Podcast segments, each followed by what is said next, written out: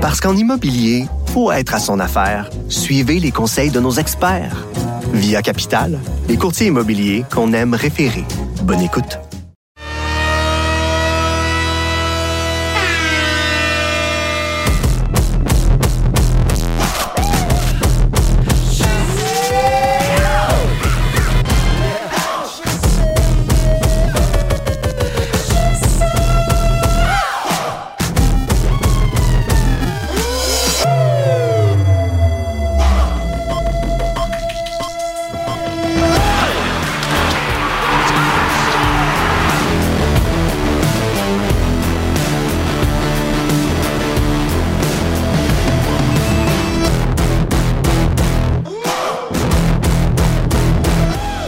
Comment allez-vous? Très heureux de vous retrouver. Nous sommes le jour après, il y a 24 heures. Euh, je venais à peine d'apprendre, il y a 60 euh, secondes, le décès de Carl Tremblay, le leader des Cowboys fringants. Alors aujourd'hui, ce que l'on apprend dans la séquence après qu'un concert d'éloges soit incessant, en fait, depuis 24 heures maintenant, ça pullule de tous bords, tous côtés. Euh, ce que l'on apprend dans la séquence aujourd'hui, c'est que le premier ministre François Legault suggère des funérailles euh, nationales euh, à la mémoire de Karl Tremblay et il dit du même souffle si, bien entendu, la famille est d'accord.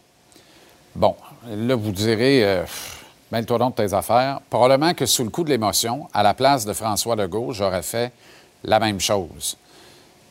Mais peut-être qu'un de mes conseillers m'aurait dit demande à la famille avant, puis tu annonceras qu'on le fait après. Il me semble que c'est une règle de bienséance élémentaire dans les circonstances. Là, c'est la famille qui a la patate chaude dans les mains. Peut-être que la famille ne veut pas vraiment de ça. Je dis pas ça, j'ai aucune information. Mais mettons que la famille ne veut pas nécessairement de ça. Est-ce que la famille se sent à l'aise de dire non lorsque le premier ministre suggère des funérailles nationales? Mais bref. Bravo à tous ceux et celles qui communiquent leur immense peine. Je pense qu'on comprend mieux maintenant l'impact qu'avaient les cowboys fringants sur toute la société québécoise. J'ai pas peur d'avancer ici ce soir sans me tromper que avec le décès de Carl partent aussi les cowboys et avec eux le plus grand groupe de l'histoire de la musique au Québec. C'est fascinant ce qu'ils sont parvenus à accomplir. Et mon vieil ami Pierre Gravel disait dans mes années impresariaux, les orchestres touchent pas à ça avec une pôle de 20 pieds, la chicane pogne tout le temps. Si la chicane a pogné d'un cowboy, on l'a pas su ou à peu près, là, Puis je suis pas sûr que c'est nécessairement une grosse chicane que conduit au départ de Dominique à la batterie euh, à l'époque. Mais bref, on n'en est pas là ils ont duré dans le temps. Ils ont excellé dans le temps. Ils ont été formidables. Je vous parlais de l'anecdote de Musique en vue hier, une autre, aux 20 ans de l'événement. communique avec euh, Carl et Jean-François. On fait un petit documentaire pour souligner les 20 ans de l'événement. Ils disent oui tout de suite. On est en studio, on est en train d'enregistrer un album. Venez nous déranger. Non, on ne veut pas déranger. Non, non, venez nous voir assistent à un bout de l'enregistrement. Ils sont généreux. Ils ont pris quoi? Une heure, une heure et quart avec nous. Ils ont vraiment, ils avaient frais à la mémoire de, de vifs et de bons souvenirs de Cowansville et de l'événement. Alors, c'était ça, les Cowboys fringants. Et c'est pour ça qu'on se, vous et moi, reconnaissait en eux de la sorte. Encore une fois, salut, euh, Cowboy. Repose en paix, Carl euh, Tremblay.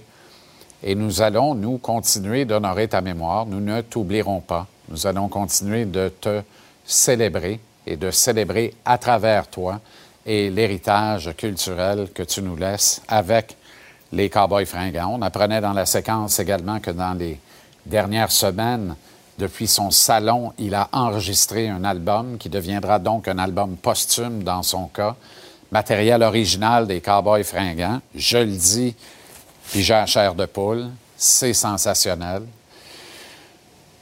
On va suivre la suite et on honore la mémoire de euh, Carl Tremblay des Cowboys fringants, comme le Rocket l'a bien fait à Laval hier.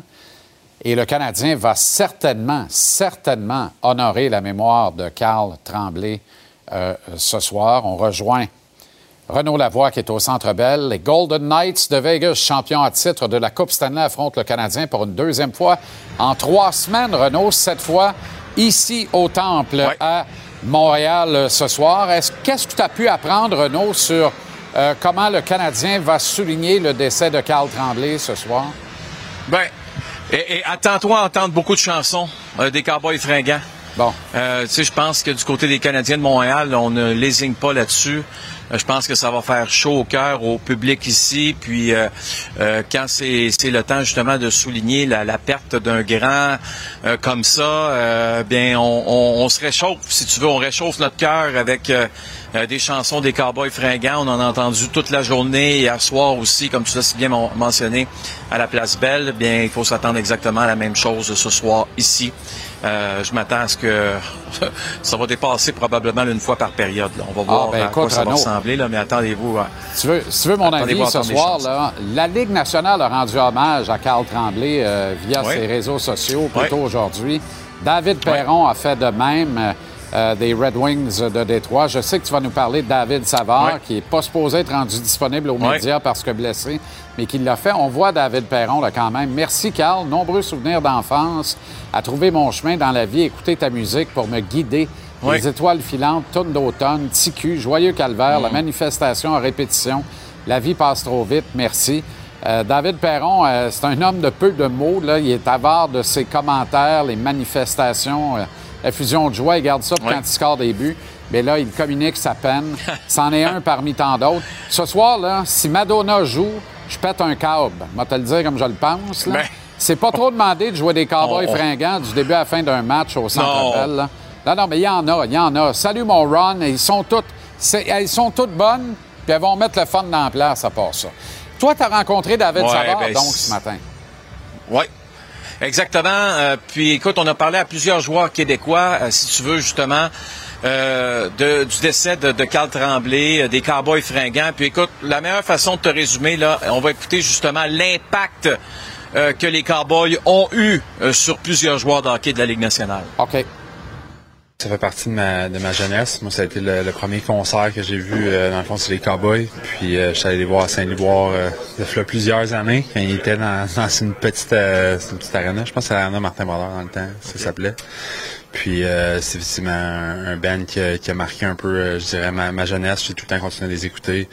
j'ai eu la chance de venir les voir ici au, au Centre Bell aussi, puis cet été les voir au Festival d'été. Donc, c'est sûr que c'est c'est un moment qui est, qui est définitivement triste. Puis euh, en même temps, je pense qu'on je garder des des, des memories de, de cette band-là qui, est assez exceptionnel. Ça fait ça fait c'est pas mal, je veux dire euh, la tradition euh, la tradition du Québec, comme je disais, mes, gangs de chums, on, on, écoutait pas mal les tunes dans des soirées, donc c'est, c'est, c'est sûr que c'est vraiment triste. Puis une partie du Québec qui qui, qui, qui pleure aujourd'hui.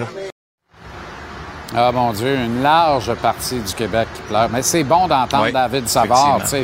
Ces gars-là voyagent partout dans le monde, sont appelés à être déracinés de chez eux ben. très tôt, hein, les joueurs de hockey. Alors, il y a un petit peu de, du Québec qui voyageait ben. avec eux à travers l'œuvre de Carl Tremblay, de bon nombre d'autres auteurs, compositeurs, interprètes également.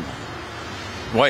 Puis, tu sais, ce que David nous disait, là, c'est que souvent, bon, à Columbus, euh, oui, il y a eu les Derek Brassard, il y en a eu des joueurs québécois là, qui euh, ont joué avec lui, mais il y a eu des moments aussi où il était à peu près le seul Québécois euh, dans l'équipe. Puis il dit, c'est incroyable, sais, j'écoutais beaucoup les, les Cowboys ou d'autres chanteurs québécois, groupes québécois, mais les Cowboys faisaient partie de sa sélection, si tu veux, prioritaire. Et ça, ça, le ramenait un peu dans, dans ses souvenirs, justement, et puis de, des moments qu'il passait au Québec au cours de l'été. Renaud, tu nous as montré une séquence du match de mardi où euh, Raphaël Harvey-Pinard euh, s'est blessé. Il est contraint d'abdiquer pour le match de ce soir. Euh, de la façon dont il patinait dans le reste de la rencontre mardi, je pense que c'est une stage décision. D'autant plus que Michael Pezzetta ne nuit pas nécessairement au Canadien. Il va prendre sa place dans l'alignement, n'est-ce pas? Oui. Eh, exactement. Tu sais, dans, dans, le cas de Raphaël, là, présentement, on en a parlé ensemble hier, on voit les images, c'est clair qu'il a été encore une fois incommodé par cette fameuse blessure au bas du corps. Écoute, il est revenu au jeu samedi, il y avait en plus un dos à dos, là, samedi-dimanche, là. Il joue mardi, puis ça flanche encore en euh, milieu de, trois, de deuxième période. On prend la bonne décision, là on n'est pas en séries éliminatoires. Euh, c'est beaucoup plus important que Raphaël prenne son temps pour revenir au jeu que de commencer là, à jouer au super-héros. Puis la première chose qu'on sait, Jean-Charles, c'est qu'il va être absent pour trois mois.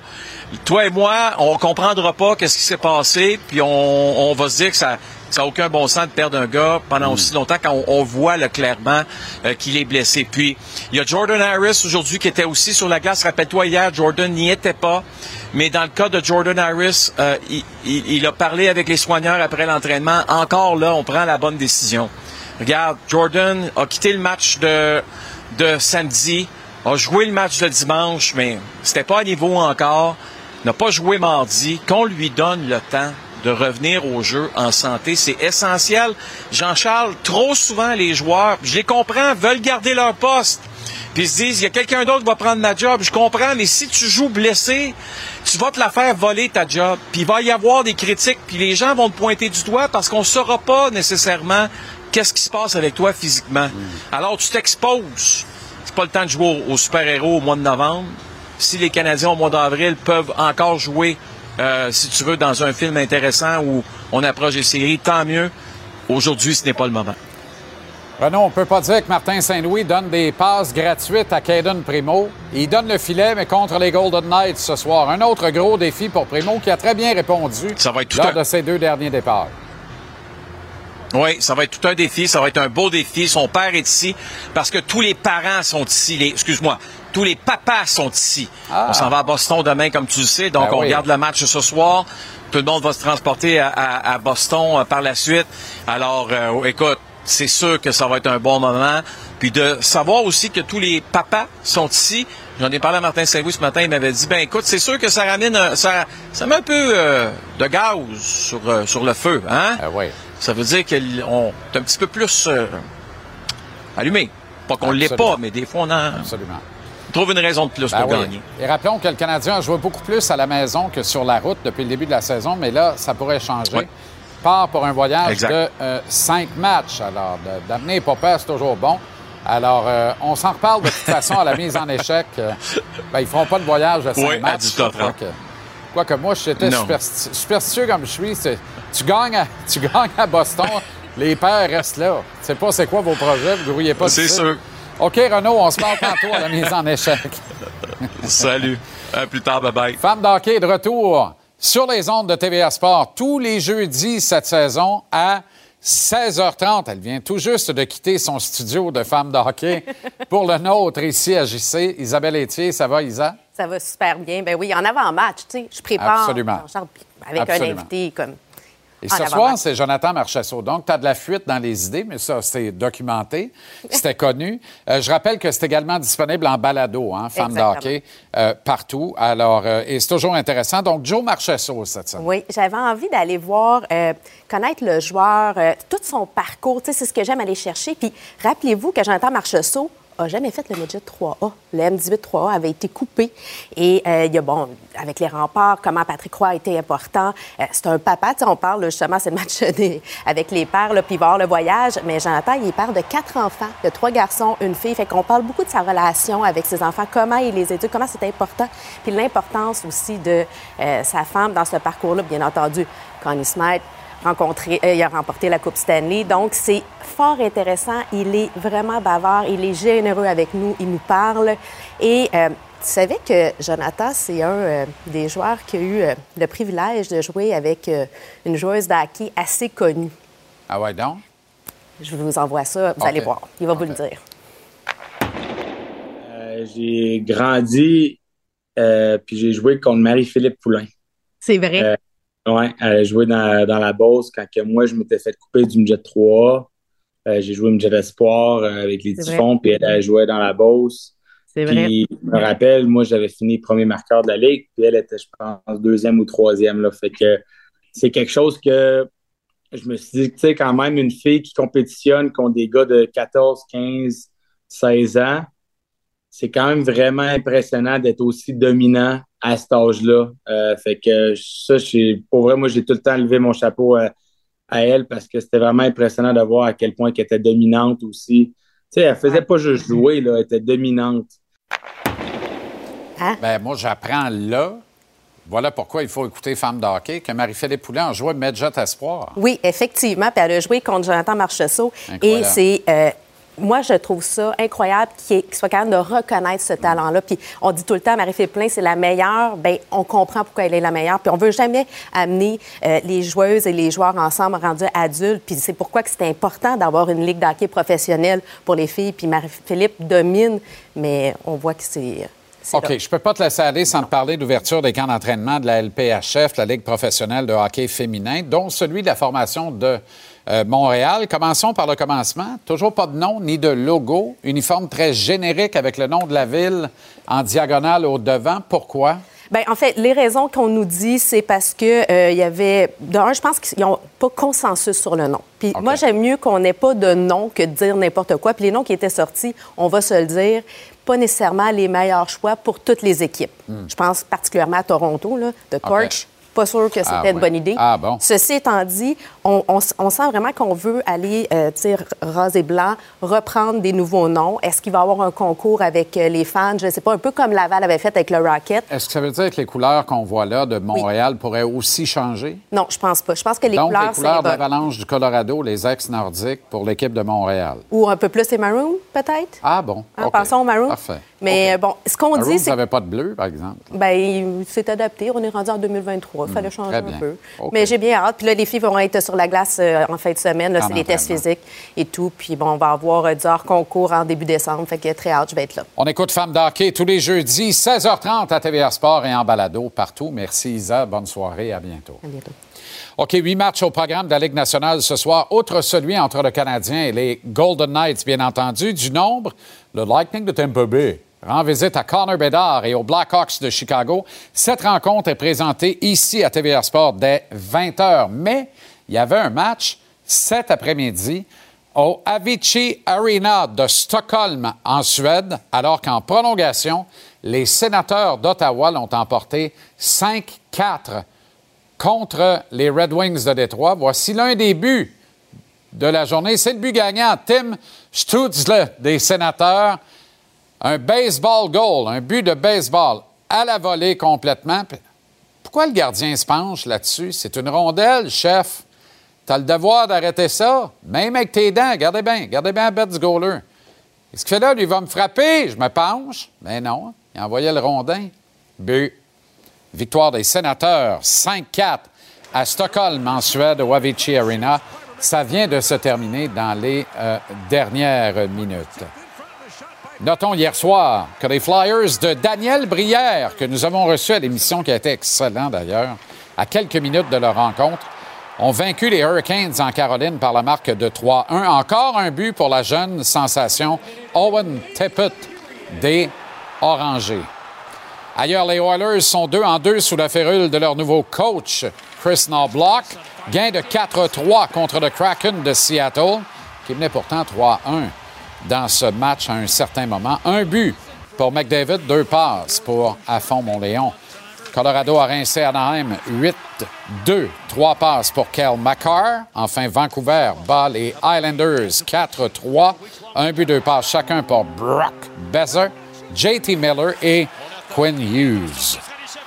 Notons également un retour sensationnel du Rocket de Laval hier qui perdait 4-0. Pas bien ben tard en première période. Procédant à un changement de gardien de but, Jacob Dobesch a cédé sa place à Strauss-Mann, qui, lui, a été avare, n'a plus rien donné de la soirée. Le Rocket, en échange, a marqué une fois, deux fois, trois fois, quatre fois, cinq fois celui-ci, Mitchell Stevens, qui s'avère le but vainqueur, et une sixième fois ensuite. Six buts sans réplique, victoire de 6-4 du Rocket, pour qui ça va, disons, un peu mieux depuis quelques matchs et on va pas s'en plaindre, surtout les nombreux partisans de l'équipe qui continuent d'emplir à son comble la place belle de Laval. En tour de table, Tonino Marinaro. On débat au Colisée vers 5h30. Salut, mon Tony. Salut Jean-Charles, on va parler des gardiens but des Canadiens de Montréal. Troisième départ pour Caden Primo, l'attaque en panne. Joshua Roy, le format actuel de la prolongation de l'année nationale de hockey et des protège-coups. Tout ça ce soir à TVA Sport. OK, Arnaud Gascon-Nadon sera là. Début d'une nouvelle semaine d'action dans la NFL, la 11e, alors que se profile la Coupe Grey, le grand week-end du Bol d'Or notamment. Salut Arnaud! Salut Jean-Charles, écoute, euh, pour le segment de football, on commence déjà à mettre la table pour la Coupe Grey et la Coupe UTEC parce que demain, je serai à Trois-Rivières pour faire le match euh, du Bol d'Or. Donc on commence dès ce soir à faire l'état des forces on va regarder aussi certaines nouvelles qui attirent mon attention pour la Coupe Grey et on va parler un petit peu d'éléments clés à surveiller pour les Carabins contre Western samedi à midi. Je vais aussi mettre la table ben, pour le match de ce soir. Hein. Je pense que les deux équipes avaient bien hâte de jouer ce match-là. Les deux équipes ont perdu la semaine passée. Euh, les Bengals qui jouent contre les Ravens ce soir, gros match de division que les Bengals doivent absolument gagner. c'est ça qui est ça, on est rendu là. On s'en parle bientôt. Je pense que tout le monde doit absolument gagner de toute façon dans euh, la section nord de la conférence américaine. Ah, bien hâte de te retrouver, Arnaud. C'est dans les euh, prochaines minutes. Viens-t'en, tabarouette, lâche le pupitre. Philippe Boucher, le grand Phil, Capital Hockey. Salut Phil, on parle de quoi ce soir? Salut mon JC, ce soir ensemble on va jaser surtout les équipes canadiennes, les Oilers hier soir avec leur changement d'entraîneur, les sénateurs aujourd'hui, en Suède. Le Canadien, bien entendu, avec les Golden Knights et Jonathan Audi Marchessault en ville. Petite observation ou questionnement que j'ai eu hier en, regardant le Rocket de Laval. Et un grand oublié, on parle beaucoup de Connor Bedard et Connor McDavid cette année, mais il y a une superstar qu'on oublie. Je jase de lui tantôt. OK, Phil, à tantôt. Je vous rappelle que TVA Sport devient diffuseur francophone officiel du UFC dès janvier prochain. Il y a une série d'entrevues qui commence ce soir sur ce plateau de JC avec l'avenue pour la première fois à notre émission de celui que vous voyez, le combattant québécois Marc-André Barriot. J'adore la science de ces combattants, mais ce que j'aime par-dessus tout, c'est leur profondeur, leur sensibilité, leur intelligence. Et c'est ce que je vais essayer de faire ressortir dans cette série d'entretiens. Commence ça ce soir avec celui que vous voyez, Marc-André Barriot, qui va terminer l'émission sur notre plateau tantôt. Solide cogneur au billet de saison à 18 h, c'est passé sous silence ou à peu près un peu plus tôt cette semaine. Mais Hockey Canada étire encore la sauce dans l'enquête sur les allégations de viol collectif impliquant des joueurs d'équipe Canada Junior, édition 2018. Je pense que ça mérite qu'on s'y attarde et qu'on tartine encore un peu ce soir. Parce qu'en immobilier, pour être à son affaire, suivez les conseils de nos experts. Via Capital, les courtiers immobiliers qu'on aime référer. Bonne écoute.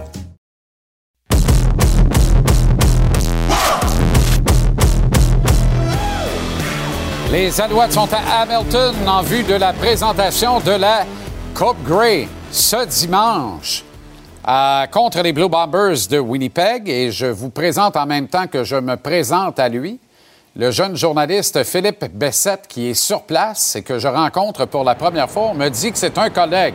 Eh, il me semble que j'ai vu cette tronche-là dans l'ascenseur. Bon Dieu, ça part fort. Philippe, euh, tu as décidé de te marier à l'occasion de la Coupe Grey, puis tu à ta cérémonie de noces au chute du Niagara ou quoi? Ah, on fait le tour, on fait le tour de l'Ontario, je pense, avec mon caméraman Yannick. Là, on a commencé la journée à Hamilton parce que c'était l'entraînement, premiers entraînements des euh, Alouettes de Montréal et on sentait l'atmosphère était détendue, décontractée, les joueurs avaient le sourire aux lèvres. On le sait en JC, la semaine avant la Coupe Grey, il y a beaucoup d'activités hors terrain et des fois, c'est des sources de distraction, mais on sentait vraiment que les joueurs des Alouettes avaient, avaient hâte de fouler le terrain d'Hamilton pour la première fois là, en en vue de l'affrontement euh, pour la Coupe Grey. Et j'en ai discuté justement avec un des secondaires des Alouettes de Montréal, à savoir, est-ce que c'est normal que les Alouettes ne sentent aucune pression avant le match de la Coupe Grey? Voici sa réponse. On est juste là pour avoir du fun. Puis c'est peut-être une des raisons pourquoi on est ici aujourd'hui. Il euh, n'y a pas beaucoup de monde qui croyait en nous. Puis c'est peut-être peut justement qu'on voulait prouver au monde qu'il y avait tort. Puis toute l'année, on a eu du fun, comme je te disais. Fait que non, t'as raison, l'atmosphère est assez détendue. Il n'y a pas trop de, stress en ce moment. J'avais jamais entendu ce gars-là. Il est franchement rigolo. Laissons de côté les difficultés de langage, là. C'est rigolo. On est là pour avoir du fun. Let's go! J'aime ça. OK, ce soir, la Ligue canadienne en a tous ses premiers de classe avec son gala annuel il y a deux Québécois qui sont au nombre des nommés, là, mais pas parmi les derniers. Là. Non, c'est vraiment pour deux honneurs très importants au sein de la Ligue canadienne de football. Et sais, c'est pour cette raison qu'on est tout près des chutes euh, Niagara. C'est parce que, euh, justement, le, le spectacle, ben, à vrai dire, le, le gala a lieu à Niagara Falls ce soir dans les prochaines minutes. Marc-Antoine Decroix, le maraudeur des Alouettes de Montréal, est en nomination pour le joueur canadien. Il a connu toute une saison, on s'en rappelle, cinq interceptions, deux touchés défensifs. On peut même en rajouter un troisième avec sa performance contre les Argonauts de Toronto. Et il y a également Matthew Betts, euh, qui est euh, ailier défensif des, euh, des Elsk d'Edmonton, qui a connu vraiment une saison historique, a battu le record pour un joueur canadien au niveau des sacs du corps. Et Marc-Antoine Decoy, qui l'a affronté au niveau universitaire et là maintenant au niveau professionnel, avec que des bons mots pour On était euh, ri- rivaux pendant euh, beaucoup d'années. Il m'a- assez fait un peu blipper chier au carabin, mais peu importe. C'est quelque chose pour moi qui est beaucoup plus important, le succès des Québécois dans cette ligue-là, parce que à la fin de la journée, ça montre, la, oui, U-Sport, mais aussi la santé du football québécois. Fait que je lui souhaite qu'il est capable de, l'avoir. Je veux dire, l'année qu'il a eu est incroyable. Même s'il l'a pas, qu'il peut être fier. Écoute, euh, euh, battre le record de, de sac du corps en tant que Canadien, c'est incroyable. Bon, on se Donc, c'est- vraiment, Oui. on voit que les deux Québécois là, ont des chances de remporter vraiment des honneurs très importants là, au sein du gala de la Ligue canadienne ce soir. On va avoir, connaître les réponses dans les prochaines minutes, JC. Et tu vas venir nous porter tout ça euh, demain, euh, Philippe, alors qu'on se connaîtra depuis très longtemps déjà? Exactement. On va, on va continuer là, demain là, à parler football et des Alouettes de Montréal, bien sûr. Fantastique. Comme dirait Germain Larivière, enchanté. Enchanté, JC. À demain. Bonsoir. Euh,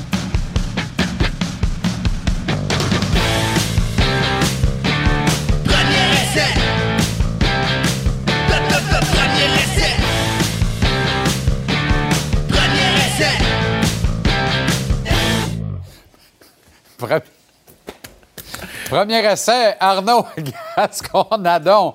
Comment ça va, Arnaud? On est bon soundbite, là. Hein? Moi, je pensais que j'en avais fait une bonne après la Coupe Grey, mais là, Fred Chagnon. Non, toi, t'as fait la meilleure ever. Mais Fred Ça, Chagnon, ça serait un bon potentiel, je pense, à aller voir. Fred Chagnon est un potentiel extraordinaire. OK, on rappelle, OK, pour la circonstance, parce que là, là, on dit, toi, t'en as fait un bon en Coupe Grey, mais puis personne ne s'en rappelle. Toi, tu t'en rappelles. Moi, je m'en rappelle comme c'était hier. Je m'en rappelle à peine. Euh, évidemment.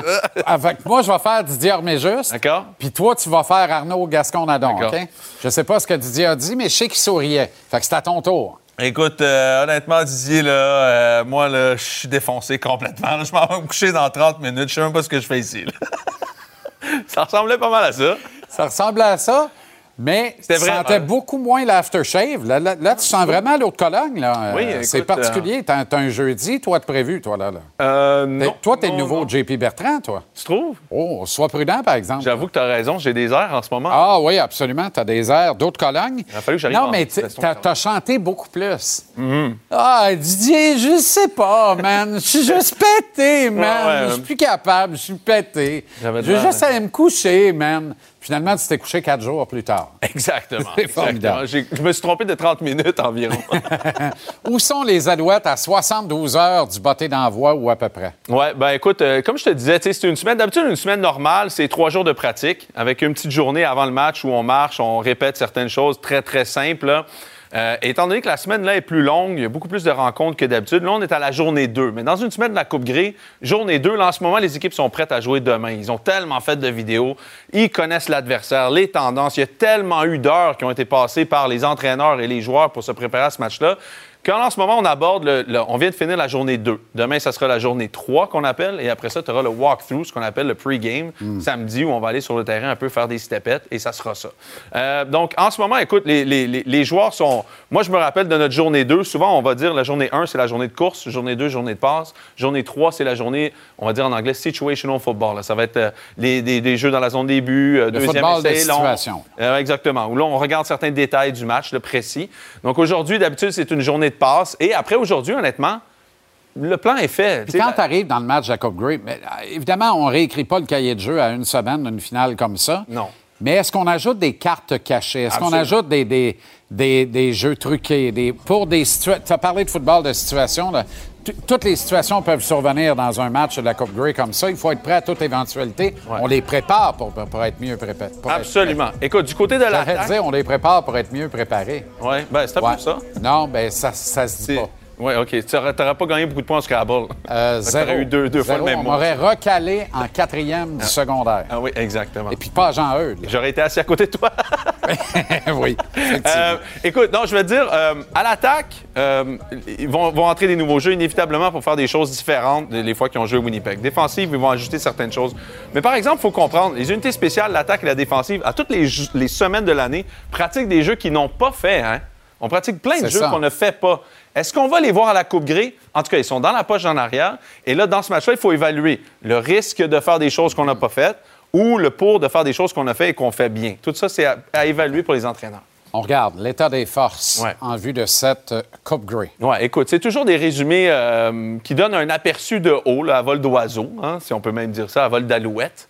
Euh, On va donner ça. J'ai donné. les- Il y a certaines. Ouais, positions plus là, serrées. parce que- Quand arrière, je le donne à Zach Collaros. Ah oui, il n'a jamais perdu, Collaros contre. euh, Et tu sais que Cody Fajardo a pris la job de Zach Collaros Ah oui. en Saskatchewan. Parce qu'il s'est blessé, par exemple. Oui, absolument. Mais Zach, je l'aime beaucoup. Je le mets euh, pour poste de carrière.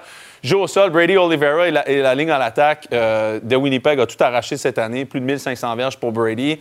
Receveur, je le donne aux Alouettes. Euh, Dalton Schoen ne jouera pas. Qui, euh, Mike O'Shea dit que c'est son meilleur receveur. Il ne jouera pas. Euh, et les Alouettes, je pense que oh, c'est une unité qui s'est tellement améliorée dans l'année. L'expérience, je la donne aux Blue Bombers, évidemment, par leurs années de succès récentes. Défensive, honnêtement, ça, c'est la plus grosse marge, je pense, dans ce match-là. C'est à quel point... la- Est-ce que la défensive des Alouettes peut sortir... Parce qu'oublie pas, hein, est-ce que peut stopper l'attaque au sol des Bombers, gagner la bataille des tranchées, amener Ouais. une pression sur Collaros, le forcer à commettre des erreurs? Si c'est ça, le match est dans le sac, arrêtez. Là. je pense que Mais oui. si la bataille des tranchées est à la faveur de la ligne à l'attaque, on ouvre des brèches chez les Bombers, on contrôle l'horloge, les Alouettes n'auront aucun rythme, aucun momentum et aucune réponse, ultimement.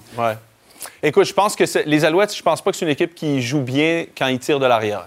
Donc ça, c'est très important. Là. Un gros match de, de série de hockey, là, qui, le premier but? Qui, qui marque le premier but, là? On n'est pas Ah, loin de ça dans ces deux équipes-là. là. Qui prend l'avance? Dis-moi donc, pourquoi on interdit les klaxons? euh, Ah, je suis tellement content. C'est tellement de la... Je déteste ça, les Ah, klaxons. C'est bon pour l'ambiance? Ah non! Ça, c'est un irritant grave. là. Trouve que ça fait C'est pour ça qu'on les interdit? Ah oui, on les interdit. Je ne veux plus jamais les voir nulle part. Carabin aussi, OK, samedi, c'est là, toi qui les interdis. Ah, je pense que oui, j'ai envoyé un mémo, puis ils ont dit Ah OK, c'est bon. Très bien. Je suis content OK. d'écouter. tu as parlé à Western Ontario, Oui. les Mustangs, qui sont des adversaires des Carabins, euh, samedi en Coupe UTEC. Ouais, on les connaît moins, hein, fait que je voulais un peu aller aux sources pour voir euh, ce qui se passe du côté de Western. Euh, écoute, c'est une année Western qui aura été, eux autres, ils, sont invaincus, hein, mais ils identifient beaucoup leur année comme une équipe très résiliente, perdu beaucoup de joueurs dans les blessures, des, des- des joueurs de ligne à l'attaque, leurs trois premiers porteurs de ballon. Ils jouent en ce moment avec un porteur de ballon qui vient de Châteauguay, d'ailleurs. Ah Euh, ouais, avec une super belle coupe Longueuil, 5 et 10, 240 livres. Monsieur est pesant. Euh, donc, écoute, c'est une équipe à l'image de, de- de Western, c'est-à-dire pour les gens qui ne connaissent pas très bien Western, ils s'identifient comme une équipe très physique. Ils vont courir le ballon, en défensive physique aussi. Donc, c'est une équipe qui, qui- c'est vraiment leur identité. Et c'est ce qu'ils veulent amener à- contre les Carabins de l'Université de Montréal. Ils vont vouloir essayer de courir le ballon inévitablement. Ils vont vouloir voir si les Carabins sont prêts pour Bien attacher leur chin strap de- d'arrêter leur, leur jeu au sol. Donc, ça va se passer là-dessus au niveau des Carabins. Et moi aussi, au niveau des Carabins, je me pose des questions aussi sur leur attaque et Jonathan Sénécal. Pourquoi? Ben, parce que j'ai pas aimé ce que j'ai vu contre Laval. Tu sais, 12-6, Ah c'est un gros match de baseball, c'est pas un match de football. c'est parfait. J'ai hâte de voir qui peut attraper le ballon contre Western. Est-ce qu'ils sont capables d'être dynamiques à l'attaque ou est-ce qu'ils ont joué vraiment de loin? Est-ce que la défensive du Rougeur qui est arrivée là, à peu près la moitié des joueurs étaient amochés puis sur, sur les anti-inflammatoires, était la meilleure que les Carabins vont jouer d'ici de l'année? Ça se peut. Pas Je serais étonné. Pas supposé. Non, non.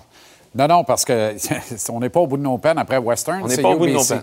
Il faut quand même battre Western avant. Exact. C'est le début de la semaine 11 de la NFL. C'est peut-être la meilleure combinaison Thursday night, Monday night que j'ai vue, moi, depuis la création du match du Ah jeudi ouais, soir.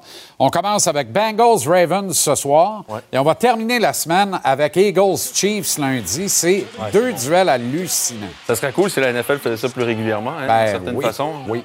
J'aimerais mieux les voir là que les voir dimanche à 1h à travers huit autres matchs. Tu sais. Ben non, mais ça, ça n'a pas de bon sens. Ouais. Là, c'est fini ce niaisage-là. là. On est rendu à Thanksgiving. C'est sérieux. Ben oui. Écoute, dans un, dans un match du jeudi, ce qui est un peu dommage, c'est que je trouve que c'est un peu un must-win pour Joe Burrow. tu sais. Pourquoi tu as choisi de nous montrer CJ Stroud? Là, tu m'énerves. C'est pas moi qui ai choisi ça. OK. On va c'est des visuels du match. J'ai rien à dire là-dessus. L'arbitre. euh, Mais c'est deux clubs qui sortent d'une défaite qui n'était pas annoncée pour 500 écarts. Moi, je pense que les deux équipes ont vu ce match-là sur le calendrier. Les deux ont regardé et ont trop pensé à ce match-là. Hmm. Les deux, t'as déjà rendu. Moi, je pense que les deux ont peut-être regardé ça un petit peu trop vite, mais c'est un, c'est un clash les de deux ont gardé du gaz dans le tank parce que trois jours de repos. Là. Ben, oui, mais T. Higgins ne jouera pas le match. Donc, il aurait peut-être dû le reposer, inévitablement, si c'est ça qu'il voulait faire. Euh, moi, ce que je trouve juste ça plate du début de saison des Bengals, c'est que là, ils sont rendus là. Et s'ils sont 5-5 à terme de ce match-là, là, ils ont la même fiche que les Raiders. Et les Bills. Fait que, tu sais, Et les Bills. on n'y rien comprendre. Là. Et les Mais Bills. les Bills, je les trouve quand même bons. Les Raiders, je les trouve atroces. Non, non, et les Bills. Y a-tu un fan des Bills sur le micro? Euh, pas mal, oui. Ah, OK. Oh, oui, c'est vrai, je l'entends. D'aller voir à Cincinnati. je vois le vert. oui, effectivement. Non, c'est vrai que les Bills sont pourris. Non, Arnaud, je te rassure, t'entends pas des voix. ah, OK, d'accord. Je me demandais tout le temps ici. Je... Y es-tu là? Ça, c'est la chauve-souris. Dérange-la pas. OK, bah, je la laisse là. Parce que. euh, Elle paye le loyer. ah, non, mais c'est juste qu'avec ta permanente, elle pourrait être tentée de. de venir se poser. J'ai une Oui. bonne histoire avec ça, par exemple. Oui? Oui, je te la conterai une autre fois. Oui, Je suis un des ça, seuls gars, sûr. je pense que tu connais, Ah. qu'il y a une mouette qui a atterri dessus en- sur une plage. La mouette ou son résidu? Non, la mouette. Direct. Direct. Comment est-ce qu'elle fait ça? Je te raconté ça une autre fois. Mais t'as-tu déjà entendu ça, par exemple? Non. moi non plus. Non, même pas au Kentucky. non, c'était fascinant. Salut, Arnaud. Salut. Parce qu'en immobilier, faut être à son affaire. Suivez les conseils de nos experts. Via Capital, les courtiers immobiliers qu'on aime référer. Bonne écoute.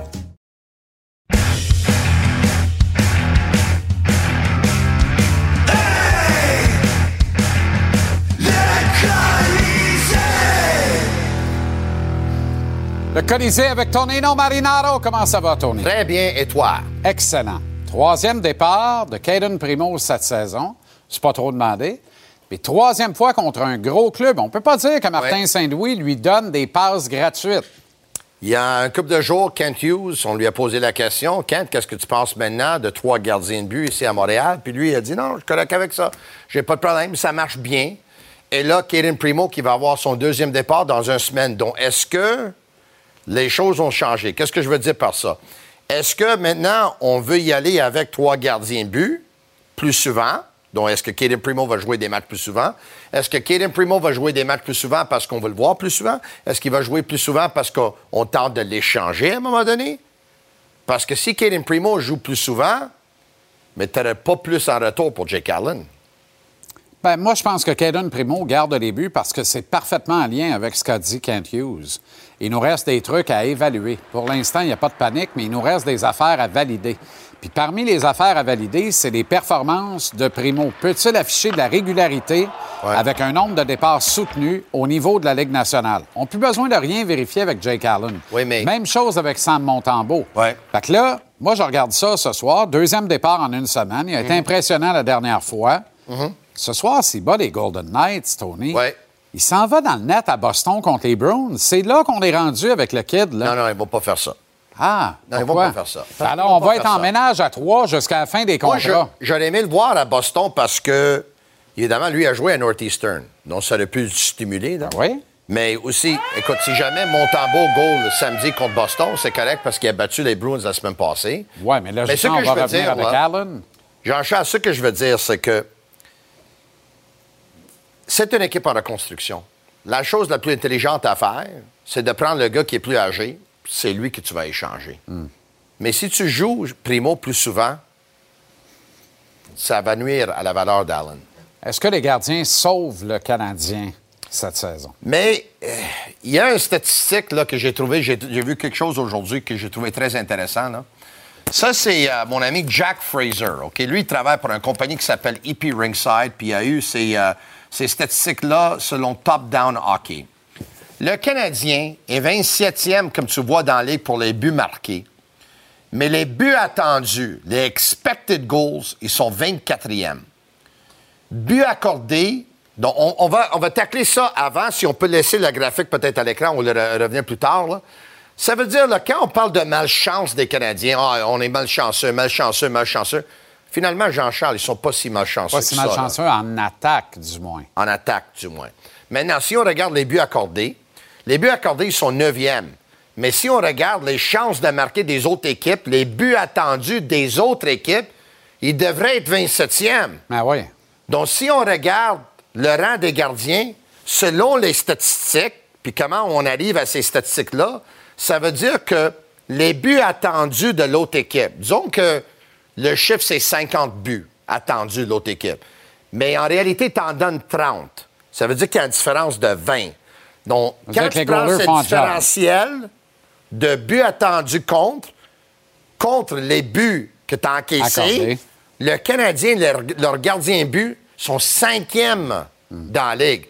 Ça veut dire que le Canadien est où est-ce qu'il est à cause des gardiens buts. Puis dès le moment que les gardiens buts, ils vont chuter ou ils vont caler un peu, le Canadien va caler. L'attaque est en panne à Montréal. On a travaillé Ouais. les tirs et le travail en espace restreint, puis Ouais. placer les rondelles. Ouais. Là où Papy cache les petits coqs, disait notre ami le regretté Mike Bossy, faut que ça donne des résultats. Sans quoi, 5 points en 3 matchs pour Joshua Roy à Laval, 10 points dans les 5 derniers matchs pour Sean Farrell, qui joue très, très bien depuis 5 matchs avec le Rocket de Laval. Il m'avait déçu Alors- un peu en camp d'entraînement. Oui, beaucoup. à Et même à, son même à ses débuts à Laval, là, ça va Ouais. beaucoup mieux. Il est à son aise. Qu'est-ce que le Canadien attend pour procéder à un rappel? Mais Farrell, on peut laisser là pour, le- pour l'instant. Mais Joshua Roy, tous les niveaux, tous les défis, il a toujours répondu à l'appel. Donc, moi, je. Écoute, veux, veux pas, là, le Canadien cherche encore un allié pour le premier trio. Moi, j'avais dit à un moment donné, on le laisse là. Ouais. Je suis au point que j'ai assez vu pour dire, là,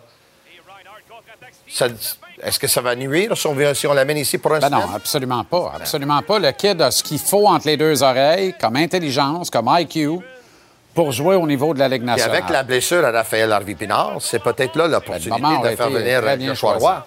Euh, Martin Saint-Louis est en désaccord avec le clocking Ouais. de la prolongation. C'est normal. Chaque fois qu'il va en prolongation avec les règlements actuels, il gagne. Lui, il veut aucun Ouais. changement de.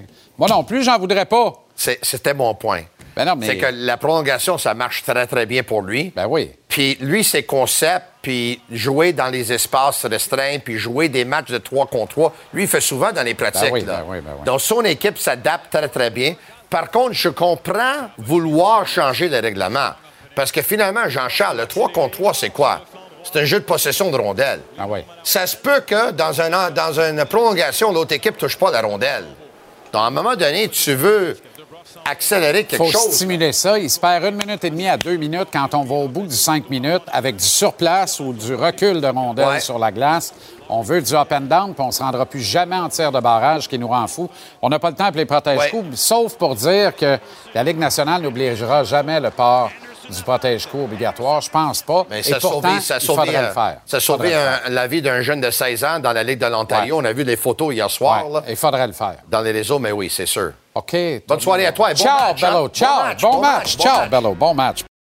Parce qu'en immobilier, pour être à son affaire, suivez les conseils de nos experts. Via Capital, les courtiers immobiliers qu'on aime référer. Bonne écoute.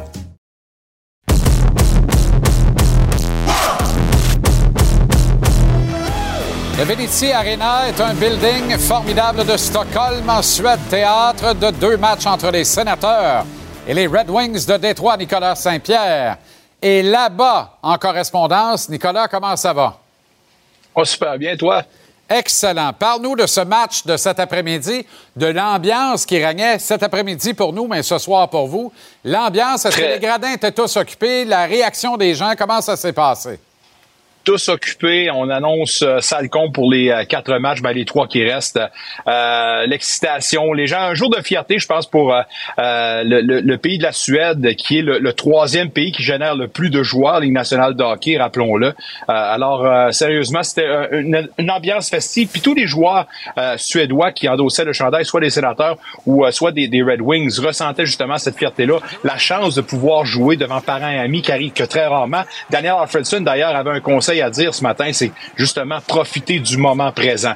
Euh, on a eu chaud, par exemple, pour euh, les sénateurs euh, qui, à un moment donné, menaient outrageusement, mais le spectacle a été amplifié du fait que les Red Wings n'ont jamais lâché, ont provoqué la prolongation, puis un but spectaculaire de Tim Stutzla Ben pour oui. terminer tout ça.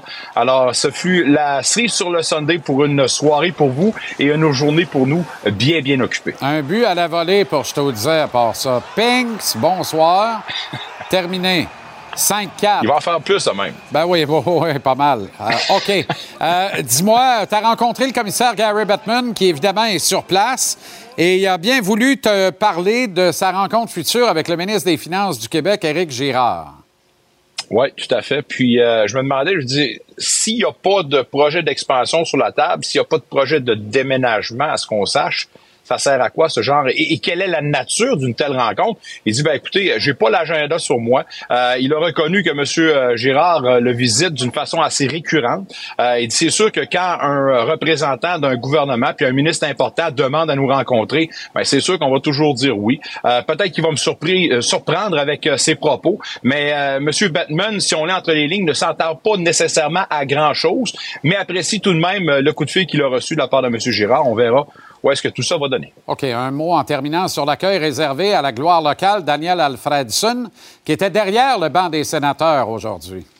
quel coup de marketing sera d'ailleurs derrière le banc pour euh, l'autre match. Puis euh, c'est sûr que Daniel Alfredson, un peu comme euh, Nicholas Lestrom, qui était sur la même tribune ce matin, euh, oui, euh, on sent que ce sont euh, des, des personnes qui ont marqué à leur façon euh, le, le petit euh, l'imaginaire justement des, euh, des partisans ici. Puis euh, on en avait que pour lui. Puis euh, autant si les partisans ici l'apprécient, je vais vous dire une chose que dans le vestiaire, on ne cesse de parler en bien de Daniel Alfredson, a une influence incroyable. Puis euh, de l'ajouter derrière le banc, je suis sûr que ça a été grandement apprécié de la part des joueurs. Nicolas Saint-Pierre à Stockholm, en Suède. Merci infiniment de ces précieuses minutes.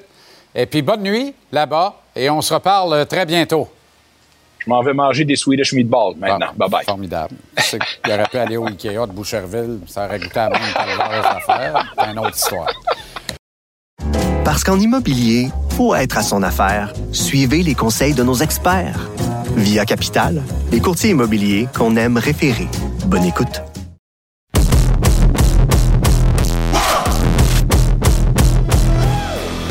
Ça flyé. La nouvelle est presque passée sous silence mardi devant l'éclipse médiatique, sportive du moins, euh, qui a été provoquée par l'annonce de l'avenue des Kings de Los Angeles à Québec en octobre prochain. Et pourtant, pourtant, la nouvelle n'est pas banale.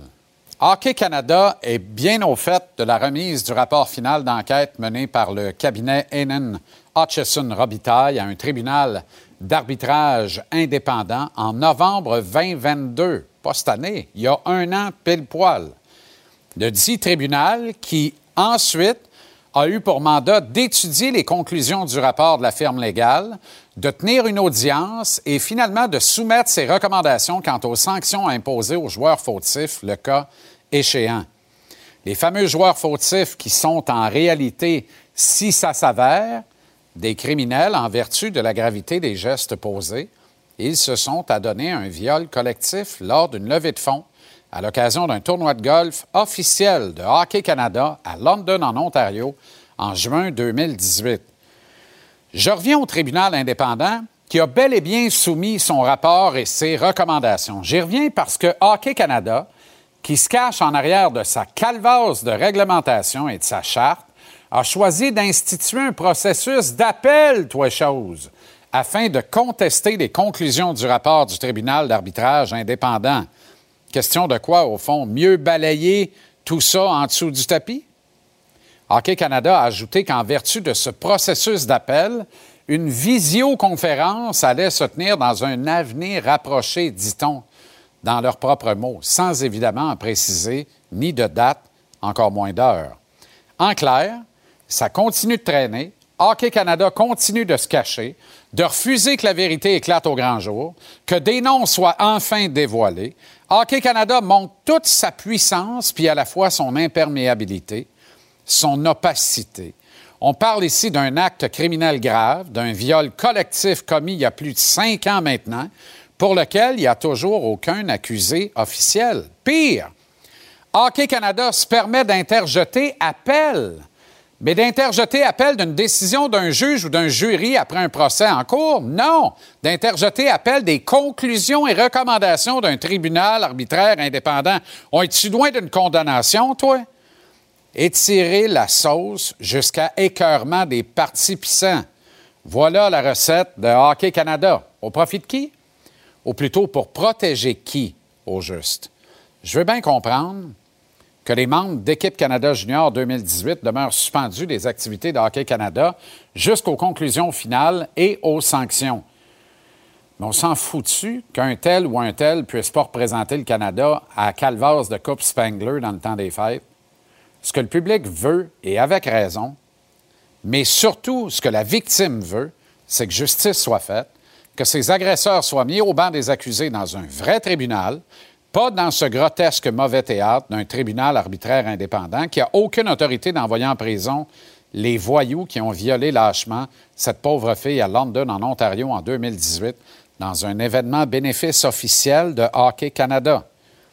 Pendant qu'Hockey Canada semble tenir tout le monde au silence radio, pendant que les bonzes de cette mafia du hockey étirent la sauce de délai en report, qu'est-ce que fait la police de London, Ontario?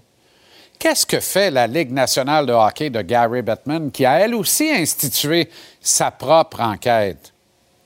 Que font ceux et celles qui ont le devoir et surtout le pouvoir de faire éclater la vérité, de mettre au banc des accusés ceux qui, depuis juin 2018, circulent librement, mènent leur carrière, leur vie respective, euh, comme de simples citoyens, comme si rien ne s'était passé dans cette chambre d'hôtel de London, Ontario, le 19 juin 2018. Et nous autres, simples citoyens, simples communs et mortels, faudrait croire que ce monde est juste. Faudrait accorder tout bénéfice à Hockey Canada. Faudrait sans condition, les yeux fermés, confier nos enfants à cette pègre du hockey en pensant qu'Hockey Canada est un organisme juste et droit qui est tout indiqué pour offrir un encadrement adéquat à nos enfants dans la pratique de leur sport. Au fait, pas mal silence radio aussi depuis trop de temps maintenant du côté de nos élus. Pourquoi? Samedi dernier, le tricolore a surpris la meilleure équipe de l'Est. Boston voudra remettre les pendules à l'heure.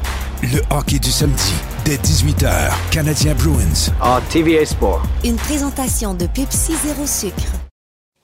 Il est temps de voler au-dessus de la Ligue nationale avec Antoine Roussel. Antoine, comment ça va?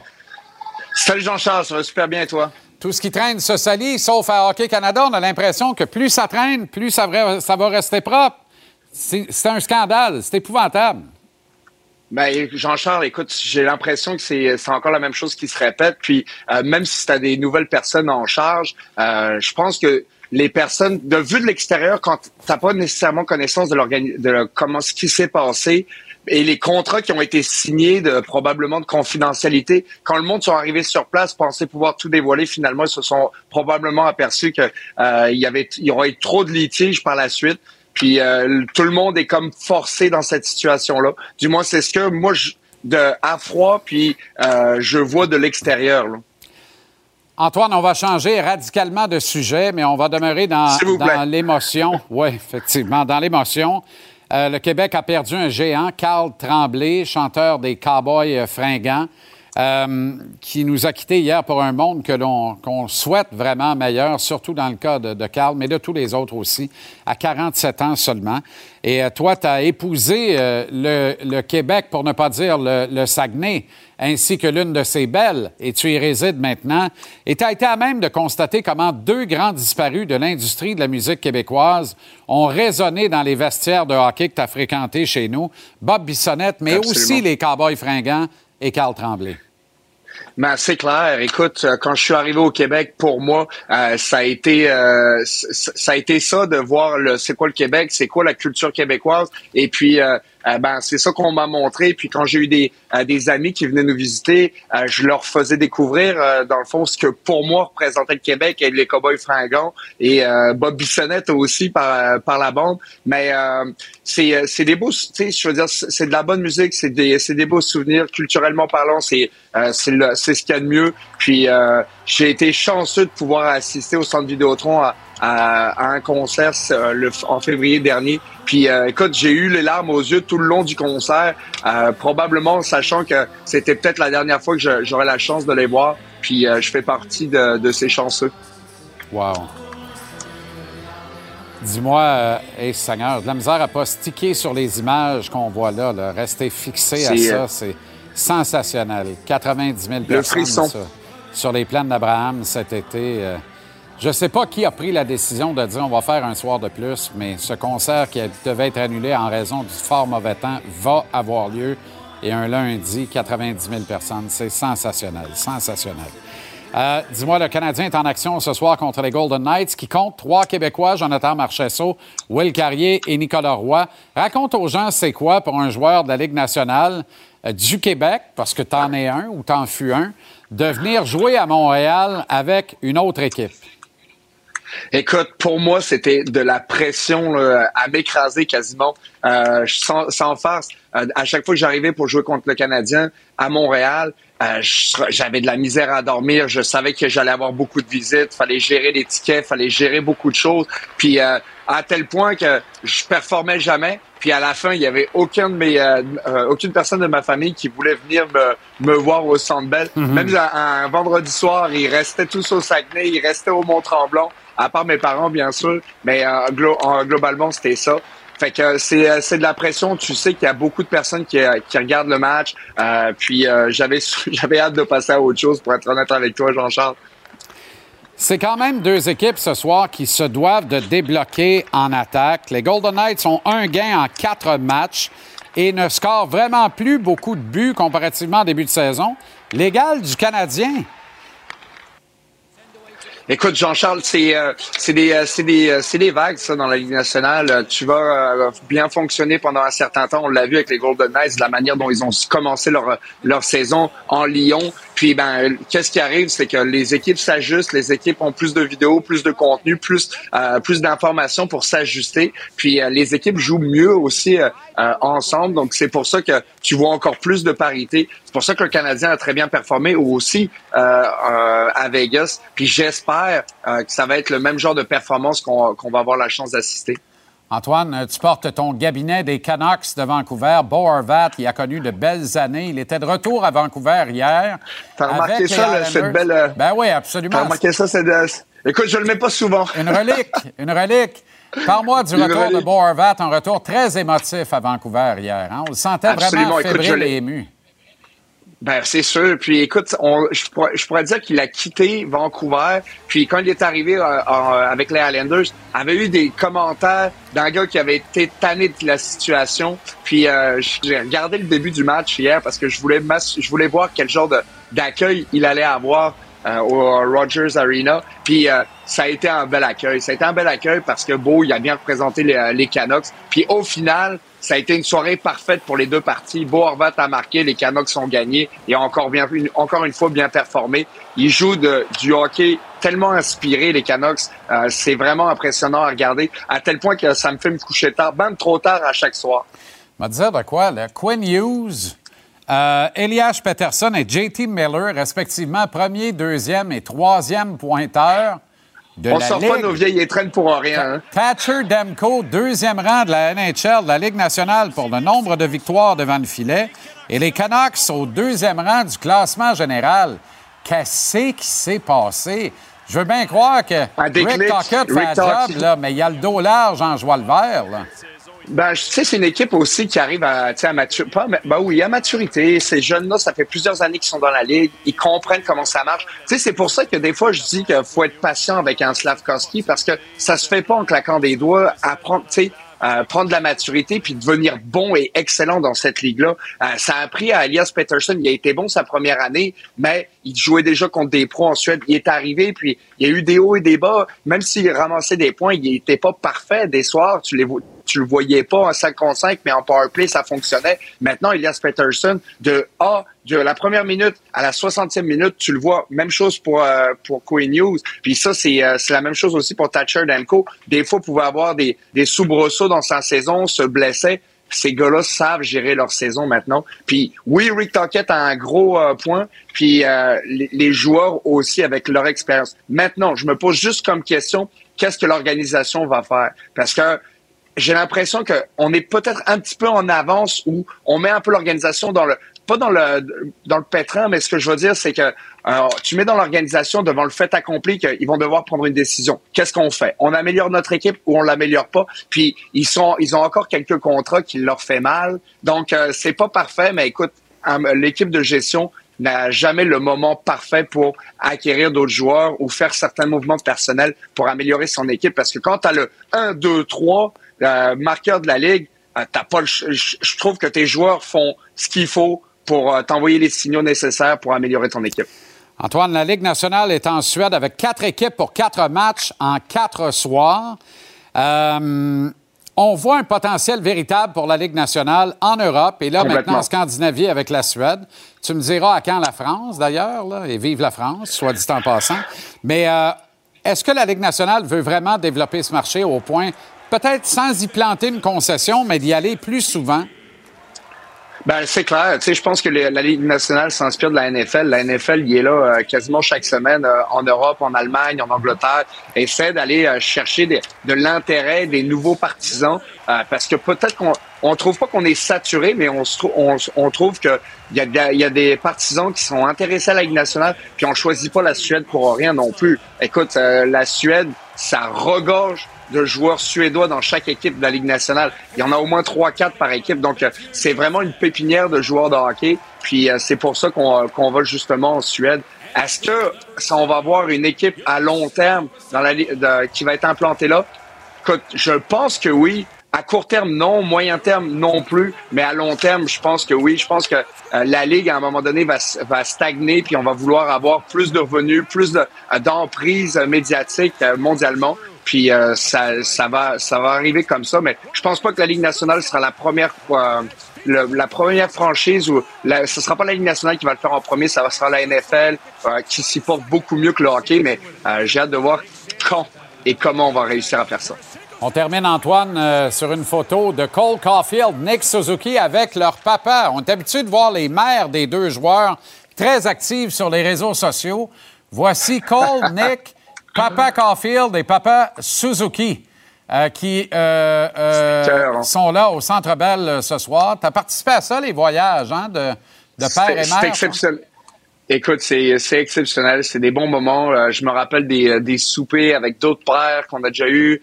C'était vraiment plaisant parce que tes parents ont la chance de voir c'est quoi être sur la route, puis ça implique quoi euh, le voyagement, parce que tout le monde voit toujours ce qui est euh, ce qui est jet set, ce qui est ce qui est euh, incroyable, mais tu sais il faut quand même que tu arrives, tu sois prêt à jouer sur la route, puis quand tu, tu permets de voir ça à ta famille, ben, ils comprennent un petit peu plus les aléas, puis ce que ça prend pour jouer dans une nationale sur la route. Puis, euh, écoute, des, des, bons moments, des belles histoires, euh, comme je te disais, des bons dîners. Puis, c'est, euh, c'est vraiment le fun de pouvoir partager ces moments-là avec ta famille. Et là, ce que vous voyez à l'écran, c'est le vestiaire des papas des joueurs du Canadien. Antoine, toujours un plaisir. Merci beaucoup. Embrasse les héritiers et la douce et bonne soirée. Ça, sera fait, Jean-Charles. Merci, bonne ah, soirée. Je n'en doute pas un seul instant. Parce qu'en immobilier, faut être à son affaire. Suivez les conseils de nos experts. Via Capital, les courtiers immobiliers qu'on aime référer. Bonne écoute.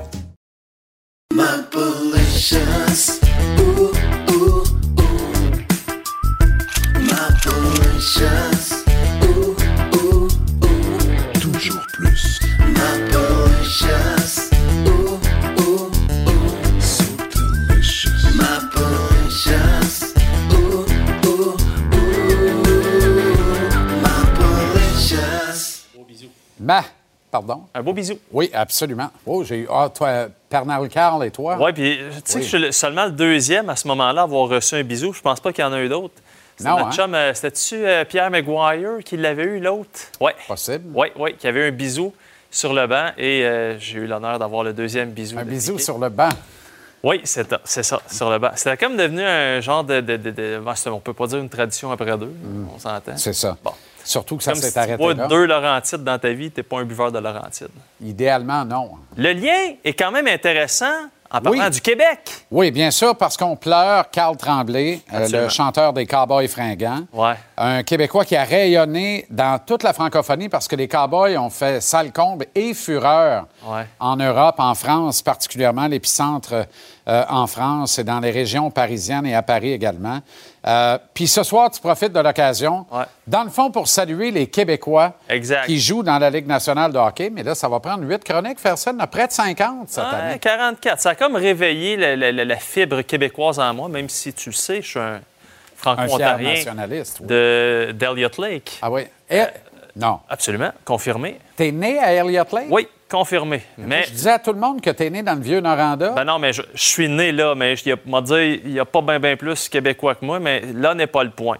Il y avait aussi une deuxième raison, évidemment, on salue euh, tous les gens là, qui sont, en fait, tout le Québec qui est affecté par le décès de Bien. Tremblay. Mais il y a aussi le fait que c'était la visite des Golden Knights de Vegas. Et tu te souviens, l'année passée, Marcheseau, Nicolas Roy et Mhm. William Carrier s'étaient autoproclamés l'équipe du Québec en séries éliminatoires. Et jusqu'à nouvel ordre, les Golden Knights risquent d'être l'équipe du Québec en série Encore. pour un paquet d'années, en tout cas. euh, à suivre. Mais euh, donc, je me suis dit, bon, les Québécois dans la Ligue nationale présentement, il y en a 44. Qui est le meilleur pointeur? Et ça, c'est une question quiz présentement parce que s'il y en a qui ont répondu Mathieu Joseph du tac au tac des sénateurs d'Ottawa, ben vous suivez le hockey anti-pépère. Quelle saison, hein? Mathieu Joseph qui a inscrit un 13e point euh, cet après-midi en 14 matchs, donc 13 en 14, quand même pas pire pour un gars qui fait 2,95 que les sénateurs voulaient se débarrasser à grand coup de pied dans le derrière Hey, en on début de saison. ramasser ça pour la Petzette il y a trois semaines. Gratis quasiment. Euh, Non, en fait- un mois. oui, il y, a- il y a un mois. À cette heure, je pense que la, donne a changé. Donc aujourd'hui, encore obtenu une passe euh, contre les Red Wings en Suède. Et qui ne vient-il pas en deuxième position? Je suis assuré. Mike Madison is all I need. Oh, c'est quand même quelque chose. Tu sais, on, on- on le- on le critique pas mal. Comme Carence dans All I. Need is a Miracle. Hein? All I need is you. OK. C'est quoi le rapport avec Euh, Non, pas tout à fait. Euh, non, non, euh, oublie ça. Tu ne suis pas, là. Tu ralentis le groupe. OK. Troisième position, Alexis Lafrenière, 22 ans, c'est pas gênant. Souvent, tu sais, on a, c'est long, c'est un bust. 22 11 en ans. 13, hein? Avec Sabu. Exact. Puis là, c'est un euh, quand même troisième. Alors, tu vois, il y a Marchessault, Pierre-Luc Dubois qui font quand même des gros sous euh, et qui ne, te- ne ferment pas la, euh, la danse. C'est l'excellent Jonathan Huberdeau. Si ça peut consoler les Flames de Calgary. La danse du top 10. Un petit peu. Oui, c'est les Québécois. Mais bon, on n'y enlèvera pas euh, ses réussites actuelles. Mm. Alors que nous voyons présentement, ben c'est ça, là, le, le- le vise de Mathieu Joseph. Mais si on pouvait venir maintenant sur les images de Nick Deslauriers, qui est un fier représentant euh, du Québec présentement, qui fait de l'excellent boulot. Et là, je ne sais pas si Renaud nous écoute présentement. Renaud, calme-toi. Je sais que ça te rend émotif et que tu es tout énervé. Mais, tu sais, euh, sans blague, là, puis peu importe si vous êtes pour ou contre, là, on peut dire que. Aïe, aïe, aïe, aïe. Le- L'uppercut, sur museau. Il n'a pas aimé que Smith euh, tente de lui faire la prise du doigt dans les yeux, dirait Doudou Carpentier. Hein? Tu sais, il y a- t'as Nick Deslauriers, t'as Mathieu, Olivier euh, des euh, Columbus, euh, t'as aussi Vincent Dernay, notre ami, qui fait de l'excellent travail à leur façon. Donc, c'est pas des. On est loin des Lafleur, des Turgeon, des Bassi, tout ça, mais quand même, on peut dire que le Québec est bien représenté, surtout que ce sont de fiers Québécois. Maintenant, quelle est la relève chez les jeunes Québécois, justement? Encore une fois, excellent tableau préparé par notre ami Mathieu Bedard devant Levi, qui est Ça- probablement. ouais, ça a plutôt mal été l'autre soir. là. Ouais, tu sais, regarde là, c'est des noms intéressants. Je répète, c'est des jeunes. Tu as Tristan Luneau, jeune Mais il va être bon. Levi. Là, Euh, oui, oui, oui. Puis euh, pas, là. Luneau, un ancien premier choix de- dans, dans la Ligue de hockey junior major du Québec avec les Olympiques, qui a fait de l'excellent travail. Notre ami euh, euh, Lou a Hendrix fait... Lapierre, l'as-tu vu caler l'alignement de départ? Oui, dans- oui, ça, c'est ça j'aime toujours voir ça. peu de nerf. J'adore Oui. ça. Donc, vous voyez Très les bon. noms.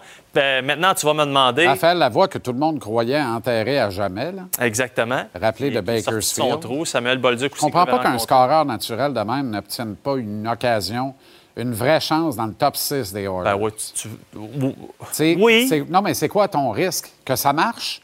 Mettons que ça marche, là. On s'entend que le niveau de Il risque. y a quelqu'un un jour qui a dit à Rob Brown, tu vas jouer euh, ses ailes du grand Mario. Robert Brown. Mets ton hockey à terre, puis euh, converge vers le but adverse. Tu assez- 55. C'est assez tranquille. hein, Ben, tu voyons. hockey à terre. Voyons. Euh, là, tu vas me demander, évidemment, oui, mais Marc-André, n'oublies-tu pas les entraîneurs? Non, je les oublie pas. Dominique Ducharme, qui est un fier Tu Québécois. fais très bien de, de est- t'auto-poser des questions.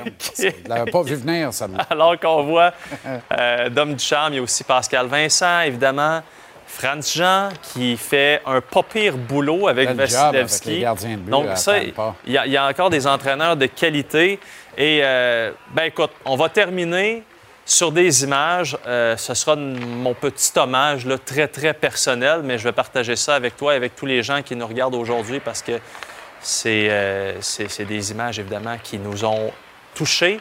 Et ce soir, salut Carl, il y aura, en début de match, le Canadien va lui rendre hommage. Mhm. C'est un grand partisan des, des Canadiens. Et euh, hier, à la Place Belle, match du Rocket, les gens qui, tout bonnement, se sont mis à chanter des chansons. Ben, c'est parce que toutes les chansons aux arrêts de jeu étaient des chansons des Cowboys. Ben, écoute, de quoi? un flash extraordinaire. de 30, 35, moi, 40 ans, 41 ans, jusqu'à quoi, 50 ans, c'est un peu la trame sonore de notre vie. Euh, donc, c'est tout à fait mérité, c'est tout à fait normal que le Canadien qui fait les choses de la bonne façon, qui est une organisation très proche, évidemment, de ses partisans, euh, lui rendre hommage ce soir. Alors, euh, voilà. Je refuse de le croire. C'est incroyable. C'est triste, mais il ne faut pas être triste de ce qu'on a perdu, il faut être content de l'avoir eu, qu'ils disent, hein, parfois. Sur cette sagesse, merci pour la belle semaine. Mon ami. Bon long week-end. Et à mardi. Oui.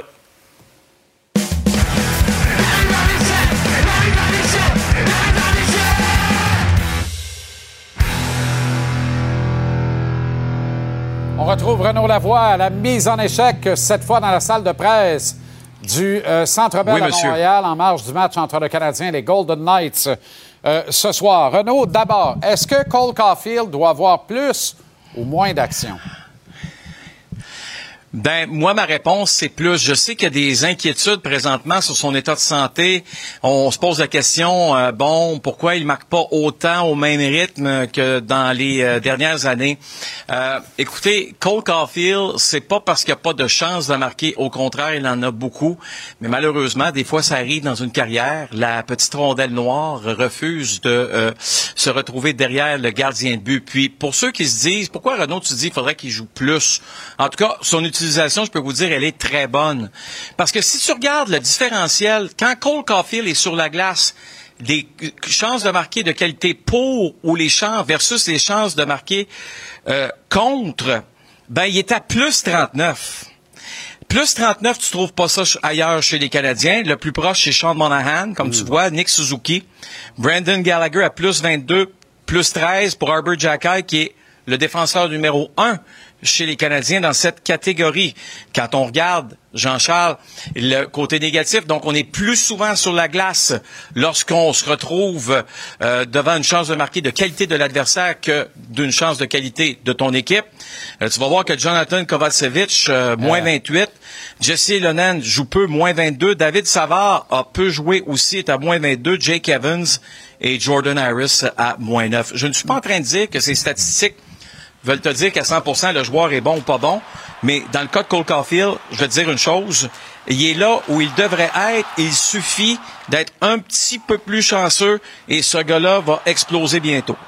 Il m'a dit de quoi, Renaud? Euh, la statistique de Kovacevic est décapante, puis décapante pour plein de raisons. La première, tu m'aurais demandé à l'aveugle qui domine dans cette mauvaise statistique chez le Canadien, je t'aurais répondu Kovacevic. J'ai l'impression qu'il y a juste lui qu'on voit et un peu beaucoup Jordan Harris, mais surtout Kovacevic dans des mauvaises séquences et des erreurs d'assignation dans le territoire défensif depuis le début de la saison. Je ne sais pas si on est en train d'assister Oui. à- à- au phénomène de voir le bout d'un gars. Là. Il nous a rendu de précieux services. Il faut se rappeler qu'on l'a récupéré au balotage d'un club dont c'était pas la panacée, puis il l'avait laissé Ouais. pour compte pareil. Euh, mais là, je n'ai pas de gêne actuellement, de, de par ce qu'il nous montre depuis le début de la saison, à imaginer que lorsque les kids vont rentrer encore en valeur ajoutée, il va être un des premiers à écoper, Renault. Là. Ben, écoute, c'est toujours Jean-Charles, euh, évidemment, la charge de travail qu'il a. C'est sa deuxième saison avec les Canadiens. On l'a vu jouer sur la première paire défensive avec euh, Mike Madison. Il y a beaucoup aussi de pénalités, les Canadiens qui sont souvent au cachot. Si tu regardes le premier tableau, là, on va retourner pour le plaisir là, de tout le monde là, au premier tableau, celui qui est positif. Si je me trompe pas, là, à, à l'exception de Sean Monahan et Nick Suzuki, tu vas me dire qu'il y en a deux, sais, les trois autres jouent pas vraiment à des avantages numériques. Dans le cas de euh, Kovacevic aussi, euh, il joue, il, il joue de très grosses minutes en désavantage numérique et tu sais très bien que c'est là où le bas blesse depuis le début Ben de la saison. Donc, mais là, c'est moi, je te dirais chose. Bémol. Moi, je pensais qu'on parlait de stats à 5 contre 5. Là, là on comprend un peu mieux. Mais. euh, C'est partout. OK. Partout. OK. Tout- tout- toutes les, tout, Cole Caulfield est positif. Oui, il est positif parce qu'il protège, il est en avantage numérique sur la glace, tu comprends? Ben ouais, ben ouais. Euh, mais on le voit pas Cole Caulfield en désavantage. Donc, c'est pour ça que je veux dire, je veux vous dire, faites attention avec ces sta- statistiques-là. Ça ne veut pas dire à 100% que le joueur X est excellent ou encore que le joueur Y est vraiment mauvais en Kovacevic. Ils ont des rôles extrêmement différents. Les Canadiens se sont retrouvés souvent au cachot. Ça explique la mauvaise fiche de Kovacevic. Mais de l'autre côté, ça explique aussi qu'un gars comme Cole Caulfield fait de bonnes choses. Lorsqu'il est sur la glace, passe beaucoup plus de temps en zone adverse. Venez pas me dire qu'il joue pas à 5 contre 5. Il joue pas mal aussi à 5 contre 5. Renaud, toute la science et euh, l'enseignement du groupe élargi d'entraîneurs du Canadien est mis à la disposition et espérons au profit avant longtemps de Juraj Slavkovski cette semaine. Oui, parce que tu vois, le mardi matin, je vais te présenter les, les images suivantes. On a, euh, on- tu sais, je sais pas si tu te rappelles, dans le match de, de dimanche, a connu de, de bons moments, de bonnes occasions de marquer, mais malheureusement pour lui, euh, si tu veux, avait de la difficulté à compléter ses tirs. Donc, on a mis l'emphase au cours des derniers jours, euh, justement, euh, de, de- sur ses lancers. Regarde, tu vois ici, là, tu sais, on, on prend du visuel. Et, et- et on, on regarde exactement qu'est-ce qu'il fait avec le disque, son positionnement euh, avec euh, la rondelle sur sa palette. Puis, c'est du quoi? Transporte ça aujourd'hui, Jean-Charles. Je t'ai dit que c'était mardi, mais ça, c'était lundi. Euh, transporte ça à aujourd'hui. Et tu vas voir un peu la même chose. Discussion avec Martin Saint-Louis. De quoi on parle, tu penses? Hein, le positionnement de la rondelle sur son bâton. Euh, au départ, on pensait que c'était sur le fameux ruban sur son bâton. Pas du tout. Euh, là n'est pas le, le- le- le point. Alors, pour Slavkovski, c'est la beauté de la chose. On a un jeune homme de 19 ans qui est un diamant qu'on doit polir. On n'arrête pas de le dire. Ben, c'est vrai que c'est un diamant qu'on doit polir. On travaille avec lui pour trouver des façons d'améliorer, si tu veux, euh, tous les aspects de son jeu et que ce soit le positionnement ou encore la qualité de ses tirs. Mais une chose qui est certaine, il n'y a personne euh, chez les Canadiens qui, qui ne veut pas l'aider. Puis la bonne nouvelle, c'est que vous avez devant vous une éponge quelqu'un qui veut apprendre. Et j'en ai vu des jeunes qui sont arrivés ici à 18, 19, 20 ans, puis qui regardaient les vétérans, Jean-Charles, là, puis qui voulaient rien savoir. Puis il y en a un qui est rendu en Caroline, tout le monde est palmé parce qu'il y a 10 points, là, je comprends, là, mais il voulait rien savoir. Alors j'aime mieux ces images-là que des images du petit gars qui voulait rien savoir. En terminant, visite dans l'autre vestiaire, Jonathan Marchesso. Euh, c'est pas vrai que Joe a une mauvaise saison, mais dans ses standards à lui, il est pas content. Alors, Il est il, tanné. veut, il Là, veut. il est tanné. Non, non, il est pas content. Il veut euh, reprendre un rythme de croisière. C'est une année de contrat, c'est une année importante. C'est charnière pour lui. Il panique Ah pas. Il veut se mettre en marche. C'est un tonic rêvé ce soir pour lui ici à Montréal. Oui, oui. Oui, puis écoute, lui-même le disait, écoute, là, faut que je, faut que je me trouve des motivations parce que après avoir gagné la Coupe Stanley, on dirait que sa motivation, c'est plus difficile pour lui à aller chercher, hein, face à des, on va appeler ça les plus petites équipes. Mais, tu sais, j'ai passé du temps avec lui, là. J'ai dit, Jonathan, hein, t'as quand même gagné le Conn Smythe. T'as quand même été élu, je le sais, Renaud, mais c'est du passé, mais je dis, attends, là. Si toi, t'as été, t'aurais été repêché en quelle année, toi? Il dit, en 2009, évidemment, il n'a pas été repêché. Mais il dit, j'étais ici au Centre Bell. Ah oui, que tu faisais ici? Tu pensais-tu être repêché? Pas en tout. J'étais avec mon bon ami Alex Chiasson, qui, lui, a été repêché ici, à Montréal. J'ai dit, pense à ça des fois? Pense-y, là. Alex Chiasson est blessé présentement, pourra pas jouer cette saison, normalement, OK? Mais en attendant, euh, on s'entend que Jonathan Marchessault a une carrière fulgurante. S'il avait été repêché en 2009, là, OK, Il a juste, il a joué 500 matchs environ, 423 points. Il serait 15e. En fait, il, y a- il serait 16e. Il y a seulement 15 joueurs qui sont en avant de lui. Je peux te dire qu'il n'y en a aucun qui a seulement 500 matchs de jouer. Là, c'est tout du 700 matchs et plus. C'est quand même toute une histoire, celle de Jonathan Marcheseau. Euh, puis qui, qui j'espère, nous fait encore rêver. Parce que c'est une histoire qui mérite euh, de nous faire rêver. Bonne soirée, bon match, Renaud, merci. Et à demain. Salut Jean-Charles. Bonne soirée. Capital Hockey En direct de Québec City Il a soulevé la Coupe Stanley Philippe Boucher Ah, ça va, le grand fil? Hey, J'ai passé un beau cinq minutes à écouter Renault, honnêtement. Je m'ennuie pas souvent d'avoir joué au hockey d'avoir coaché, mais de voir Martin montrer à Slavkowski à shooter une rondelle, là, ça, j'aime ça. Puis les petits détails, là, c'était facile à comprendre ce qu'il faisait. Là. Puis Hey. moi, écoute, quand j'ai arrêté à Rimouski, j'étais le shooting coach avec Serge Beausoleil. Puis pour moi, c'est une passion. Puis c'est, tu sais, je cherche quelqu'un qui pourrait faire avec mon swing de golf ce que je pense que je pourrais faire avec un gars qui shoot une rondelle à une petite demi-heure. Mais bon, ça arrivera pas à mon, à mon swing de golf. Mais c'était le fun d'avoir ces images-là. C'est aussi ça, le. C'est les petits, petits, petits détails. C'est pour ça qu'il faut être patient avec Slavkowski. C'est pas le seul jeune de 20 ans qui shoot la rondelle sur le bas de la palette. Il y en a plusieurs. Es-tu en train d'appliquer pour être shooting coach du Canadien? Il me semble que tu avais j'aimerais Ça j'aimerais ça. Il y non, mais pas de une semaine ça. que j'en parle, moi, que Slavkovski Ouais. joue beaucoup mieux, il joue très bien, comprend ce qui se passe, habite son corps, occupe Ouais. l'espace sur la glace, mais que lorsque vient le temps de tirer, il est dans les automatiques. Ouais. Il tire comme dans une période d'échauffement, dans un warm-up. Là, il faut qu'il se concentre sur la dernière étape, finir avec un bon tir. Il a le tir en plus. C'est ce que Martin lui explique. Regarde, moi, peut-être, moi, j'aime pas ça, un bâton TP comme ça. Le TP donc au complet, mais ça, fais ce que tu veux. Mais la rondelle part sur le bout de la palette, elle revient sur le talon et elle quitte sur le bout de la palette. Imaginez-vous avec la force qu'il a, s'il réussit à faire ça, le transfert de pro, la mécanique, ça va juste donner un arme de plus parce que, fait plusieurs fois, je le dis, soyez patient. C'est un bon joueur, il est bien intentionné. On le voit ici, il est bien coaché dans tous les petits détails, ça va venir. Renaud a terminé avec Joe Marchesso. C'est un gars que tu connais bien et que tu aimes bien. Très bien. Je l'adore. Écoute, il y a quand même une bonne saison. Puis tu sais, c'est- pas facile. Là.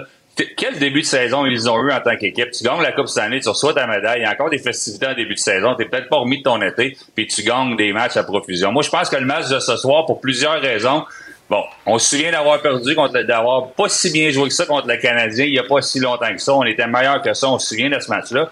Il y a quelqu'un, vous en avez peut-être, j'écoute pas l'émission depuis le début, excuse-moi, mais Dominique Ducharme, c'est un retour important pour lui à Montréal. Puis d'après moi, il va avoir de l'argent sur le tableau. Puis d'après moi, Marchessault et quelques-uns, quelques autres vétérans vont matcher euh, ces montants-là. Fait que c'est une game importante pour Vegas ce soir. Puis on en a parlé, measuring stick, une game baromètre pour le Canadien. Mais ça l'est encore. C'est des gros tests. Le Canadien joue bien. Moi, j'aime ce qu'on fait chez le Canadien. Je pense qu'on est capable de jouer mieux que ça.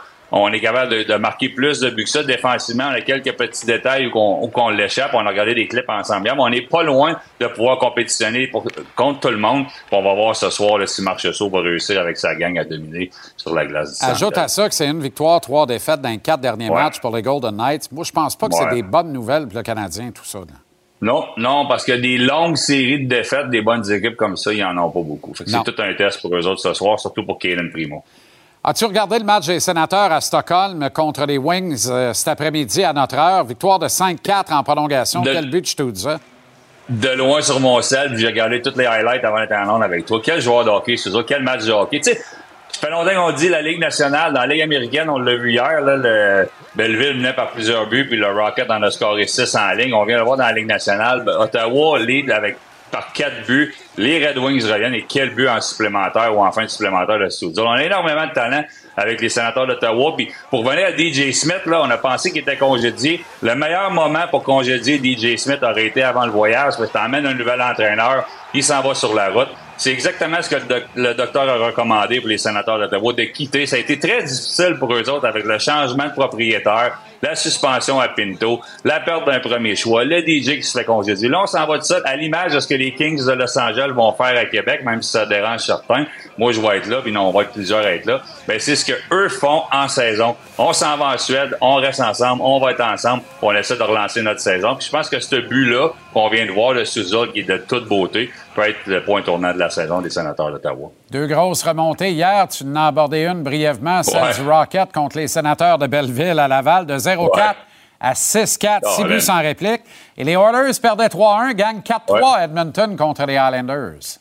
Écoute, euh, Woodcroft doit se dire, moi, si Leon Draisaitl aurait pu me faire un but trois passes, là, le premier match, c'est ce qui est arrivé de- du nouvel entraîneur. Puis hier, ben, c'est Evander King qui s'en est occupé. Fait que, tu sais, c'est- c'est des choses qui arrivent. On est très bon. J'ai hâte de voir ce que McDavid peut faire. Mais si tu me permets, Connor McDavid, on, il se cherche un petit peu. Connor Bedard, c'est la même chose. Je pense qu'il impressionne tout le monde. On parle des deux Connor, mais il y a quelqu'un présentement dans la Ligue nationale qui semble passer sous silence, c'est Sidney Crosby. Je pense qu'on a ses stats euh, euh, dans les cinq derniers T'as matchs. Sidney Crosby, 9 points, 4 ou 5 buts lors de, ce stretch-là. Lui, il a pris la pression sur ses épaules. Lui, il s'est dit non, ça fonctionnera pas comme ça.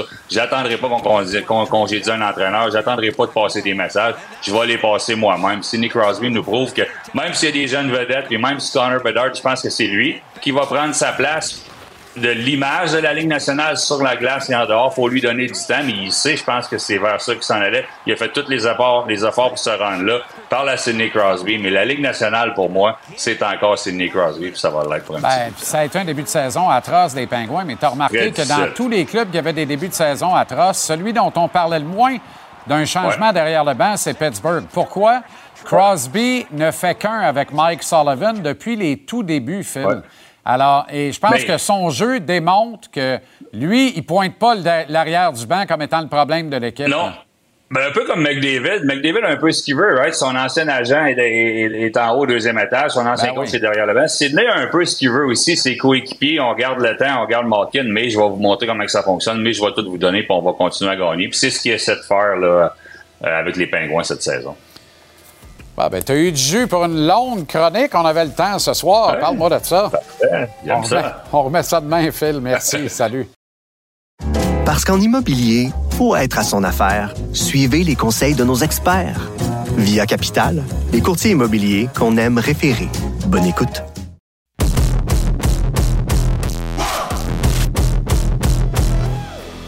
Vous le savez, c'est une des belles nouvelles de l'automne. TVA Sport a le vent dans les voiles et amène à l'antenne en exclusivité francophone pour le marché du Québec et ailleurs dans le monde, UFC dès janvier 2024. Et qui dit UFC dit trois combattants québécois dans les traces du célèbre Georges Saint-Pierre. Johan Lenus, qu'on vous a présenté récemment à l'émission, Charles Jourdain et notre invité de ce soir, Marc-André Barriot. Marc-André, comment ça va? Ça va super bien. C'est notre première. Très Oui. heureux de te recevoir sur le plateau, enfin, ici à JC. Euh, alors, tu as deux victoires de suite avec euh, l'UFC et tu seras de l'événement de janvier prochain à Toronto. Es-tu excité de venir te battre au Canada, te battre chez vous, puis de voir tout ce foisonnement autour de l'arrivée ici à TVA Sport et tout ce qui se prépare pour la prochaine année et les autres? Euh, définitivement, c'est vraiment quelque chose qui, m'excite. Puis je suis un gars qui carbure à tout ça un peu. Dans mes bonnes années à TKO, quand je me battais localement, euh, Centre Vidéotron à Québec, euh, Centre Bell ici à Montréal, défendu mes ceintures. Euh, je retrouve ce sentiment-là, euh, malgré le fait que maintenant on est à grande échelle, c'est la Ligue nationale du sport de combat, l'UFC, mais ça reste que c'est l'octogone, c'est mon environnement, c'est c'est là que je peux performer, que je peux m'exprimer. Euh, puis quand j'ai toute cette euh, belle plateforme-là, comme à Vancouver la dernière fois, euh, je trouve que tout est bien aligné pour ça, puis je, me laisse aller, puis ça fait des belles choses comme on a vu, puis j'ai vraiment hâte de répéter ça. Là. Tu dis quelque chose de, très intéressant. Permets-moi de. Là, je sors du plan, je m'en vais sur ce que tu viens de dire là, et, je veux t'entendre là-dessus. Tu t'es battu dans d'autres organisations que le UFC. Tu parles du UFC comme la Ligue nationale du sport de combat, avec raison, je pense. C'est légitime de le dire ainsi. Outre toutes ces nuances-là qui font que là, tu es dans, la, t'es dans la, la- la patente la plus grosse qui existe sur la planète, quand tu entres dans l'octogone, il n'y a pas de différence entre euh, Kanawake, Ville-la-Salle, Québec, Montréal ou Las Vegas. Quand tu arrives dans la cage, je vais l'appeler la cage pour les besoins de la question, il reste toi, un autre gars, un arbitre qui a un rôle secondaire ou important, ça dépend, puis c'est ton steak qui est là. là. Oui. Ben, je pense que ça revient à une question de perception aussi. Comment est-ce que tu te vois, toi, euh, à travers ce gros show-là, tu sais, en tant qu'individu? Parce que c'est comme un film. Quand on est là-dedans, les, tous les sens sont amplifiés. Puis euh, si on donne trop d'importance à qu'est-ce qui est autour, on oublie qu'est-ce qu'on on doit faire, euh, puis qui qu'on est, en fait, là, à travers tout ça. Mais euh, c'est important de se le rappeler que peu importe si c'était TKO au milieu avant les, trois lettres, maintenant c'est UFC, c'est- le même environnement, c'est juste ce que moi je donne l'importance à ça, mais je le donne l'importance à moi, ce que je peux aller euh, montrer, démontrer à tout le monde. Puis l'important c'est que j'ai pas de regrets à la fin de la soirée, puis je sais que j'ai livré ce que j'avais à livrer, puis on recommence la prochaine fois. Comment pour toi c'est intéressant de- Et quel est ton niveau de confiance quand tu joins les rangs du UFC? C'est un peu ça la question, dans le fond, de dire c'est immense, mais il y a toujours de la place pour ceux qui méritent le. Là, je ramène ça au steak. Là. Ceux qui méritent le steak vont avoir le droit de le manger. C'est un peu comme ça que Oui. ça fonctionne. Oui. hein. A- on regarde la boxe là, qui, a, qui a moins bonne presse depuis plusieurs années maintenant. On a l'impression, on a toujours l'impression que c'est un peu arrangé avec le gars des vues. Pas le résultat des combats, mais comment on en arrive à voir tel adversaire contre tel adversaire, alors qu'on regarde le UFC puis on se dit, on est peut-être dans une plus grande pureté de ce côté-là, c'est-à-dire que le meilleur gagne, puis si tu gagnes, tu vas continuer d'avoir des combats significatifs. Euh, c'est exactement ça, mais euh, faut pas oublier aussi qu'on est des humains aussi avant tout d'être un athlète. Il y a une dualité qu'on on a à jongler avec ça entre l'humain, l'athlète, euh, mais ce qui, propulse l'athlète, c'est l'humain en arrière. Donc, si on, on continue à donner cette importance-là, puis qu'on se le dit justement, comme tu as dit, euh, ma femme elle me le répète depuis les trois derniers combats, Marc-André, tu mérites d'être là, tu as ta place. Tu sais, à un moment donné, quand ça allait un petit peu moins bien, euh, euh, je me demandais pourquoi, j'ai-tu encore ce qu'il faut, qu'est-ce qui se passe, puis il fallait juste que je me, le redonne, ce goût-là, dans la bouche. C'est drôle parce que j'ai- retourné voir euh, mes anciennes, mes, mes- mes- mes belles victoires à TKO quand j'avais mes ceintures. Euh, je suis retourné juste faire ça un petit peu, un track record de tout ça. Puis ça m'a redonné cette fin-là. Puis je me suis dit, OK, je l'ai faite là, je peux le refaire là. Puis euh, je suis reparti après ça avec cette confiance-là un peu inébranlable. Puis je, garde ma carapace, puis on fonce. Fais-tu de la visualisation? Oui, oui, oui, ça, je lis. Euh, puis je, l'ai- je le disais hier aussi dans l'autre entrevue. Maintenant, depuis euh, quelques combats, quand je quitte pour aller à l'aréna, on est tout le temps à l'hôtel quelques heures avant. Euh, c'est comme un peu si on allait à la guerre, on met notre, notre, soute, on se prépare avec nos sacs, moi puis mon coach. Puis euh, là, c'est un peu le silence. On fait les 100 pas dans la chambre d'hôtel jusqu'à temps qu'on puisse partir. Je m'envoie ma femme la salle de bain un petit 5 minutes avant qu'on parte. Puis j'ai un regard avec moi-même dans le miroir, puis je me parle, j'ai ce dialogue-là avec moi. Puis je me dis, Marc, ce soir, tu reviens ici en gagnant. Peu importe le résultat, tu es fier de toi, tu pas de regrets, mais on sait que tu peux aller chercher qu'est-ce qui est là, tu as, ce qu'il faut, tu as ta place, let's go.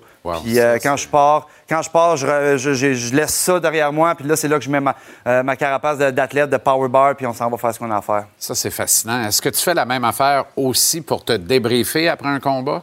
C'est important de donner euh, ce- ce ce droit-là aussi après parce que, comme je disais tantôt, on jongle avec ces deux dualités-là. Puis, euh, faut pas donner trop d'importance à une victoire puis euh, partir sur ce nuage-là trop longtemps parce que c'est toujours what's next. Il y a tout le temps quelque chose après. Tu vas être assis en conférence de presse, tu viens de faire le combat de ta vie, tu es magané, puis on va tout de suite te demander c'est quoi qui s'en vient, comme c'est quoi après ça. Lui, il t'a fait un, call-out, c'est.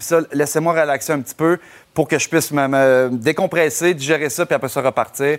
Mais il faut, que ça vienne de nous en premier parce que c'est personne d'autre qui va nous le donner.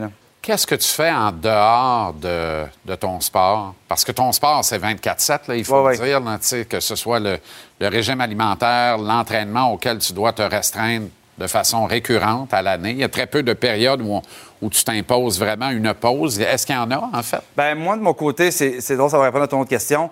Euh, avant d'être un athlète professionnel, j'étais un chef cuisinier. J'ai fait des études en, en- en cuisine. Euh, je suis allé, je suis déménagé à Québec pour aller faire des études en, en diététique. Donc, ça a été toujours ça, ma, ma- passion comme numéro un, la bouffe, l'alimentation. Je me suis mis en forme. J'ai Ouais. fait des essais avec moi-même, tu sais. Puis mes diètes, je les fais moi-même. J'engage pas de nutritionniste. Euh, fait j'apprécie euh, m'alimenter. Je mets du bon gaz dans ma, dans ma machine. Puis euh, je me connais, je le connais mon corps. Fait que maintenant, c'est ce qui me fait plaisir aussi parce que quand je veux décrocher un peu, je me mets à cuisiner. Là, j'ai des petites idées peut-être de faire des vidéos de cuisine éventuellement, faire des trucs, mais pour l'instant, je garde ça dans ce que, dans ce que j'ai à faire, c'est-à-dire mon sport. Mais en même temps, ça, ça, ça se relaie avec ce que j'ai à faire parce que je sais que tout ce que je mets dans mon corps, ça va m'aider à performer mes entraînements, puis mon combat qui s'en vient. Donc, je m'amuse avec ça. Je vais à l'épicerie tous les jours, j'achète des produits frais, je cuisine ça, je relaxe. Puis euh, je sais qu'après ça, j'ai donné du bon, euh, du bonbon à mon corps. là. C'est quoi ton plat fétiche? Qu'est-ce que tu réussis le mieux en cuisine?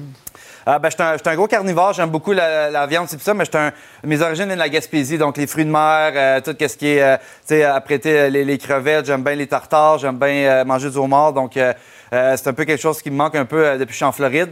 Mais euh, je- j'aime ça quand même, là, tout le temps, réévaluer tout ça puis m'amuser dans tout ça. Là. Parlons-en de la Floride. C'est un choix que tu as fait, un choix personnel et familial que tu as fait pour t'installer, établir campement. C'est là où tu t'entraînes, c'est là où tu résides. Oui, euh, euh, en- le- au mois de mai 2021, là, euh, alors que tout était comme fermé ici, moi, j'ai j'ai quand même été chanceux parce que je suis- j'ai été considéré comme quand même essentiel. Donc, j'ai été en mesure de traverser les lignes pour m'en aller de l'autre côté aux États-Unis.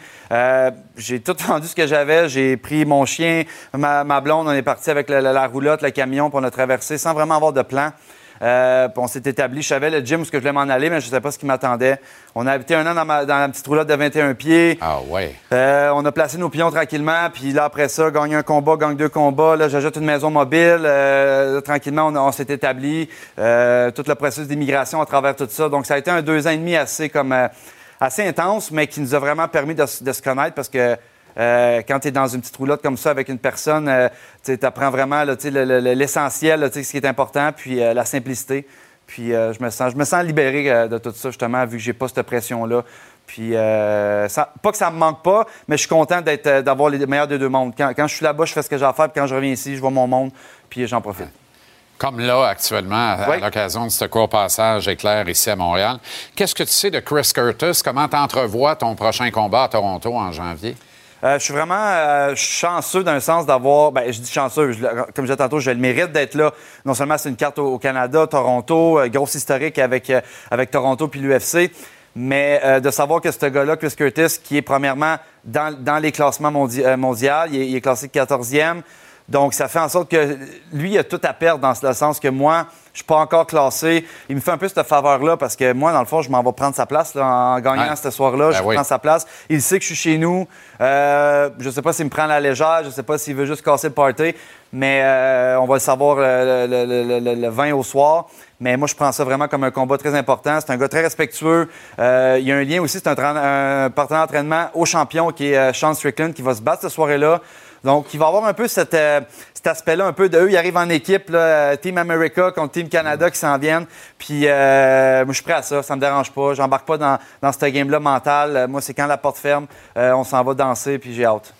C'est le 20 janvier, ça va faire un Noël plus tranquille. Oui, oui, ben, je suis correct avec ça. On- depuis quelques temps, euh, je me- je me donne souvent des défis comme ça. là, de, des fois, je fais un petit bout sans alcool ou un peu plus strict sur la diète, même quand j'ai pas besoin de le faire, juste pour que quand j'ai le droit, je, l'apprécie un petit peu plus. J'aime pas ça juste avoir des. OK, là, j'ai le droit, puis là, je pars un petit peu plus fou avec tout ça. Tu sais, je tout le temps garder un petit peu un pied comme euh, sur le break, puis je sais quand le relâcher. J'apprends mieux à, me connaître dans ce temps-là, puis euh, j'aime ça de même. UFC 297, Scotiabank Arena, Toronto, le 20 janvier prochain, ici à TVA Sport. Chris Curtis et Marc-André Barrio. Ne ratez rien de l'action. Combat chez les poids moyens. Très heureux d'avoir fait ta rencontre. Merci, beaucoup. infiniment. Ça Bon plaisir. succès, Yes. à très bientôt, Marc. Super, yes. Alors voilà comment on a vu votre jeudi de sport et de début de soirée sportive ici à JC. Vous aurez compris que l'enregistrement avec Marc-André Bagrio a été fait hier dans nos studios lors d'une visite éclair des gens du UFC qui reviennent d'ailleurs dans les prochaines heures. On est très heureux de faire route avec eux et de faire route avec vous. Le Lightning de Tampa Bay est à Chicago contre Connor Bedard. Et le reste des Blackhawks, le match débute à 20h et c'est à notre antenne ce soir ici à TVR Sport. Récupérez JC où vous voulez, quand vous voulez. Téléchargez l'application Cube. L'émission est mise en ligne tous les soirs dès 19h30 sans interruption publicitaire. Merci à une équipe formidable en régie sur le plateau. Nous ne sommes rien sans vous. La vie est précieuse, elle est courte. La grande faucheuse guette. Il est impératif de profiter. Faites-le, profitez bien. Et on se retrouve demain, 17h, pour la dernière de la semaine de JC. Salut, bonne soirée, bon match et à demain.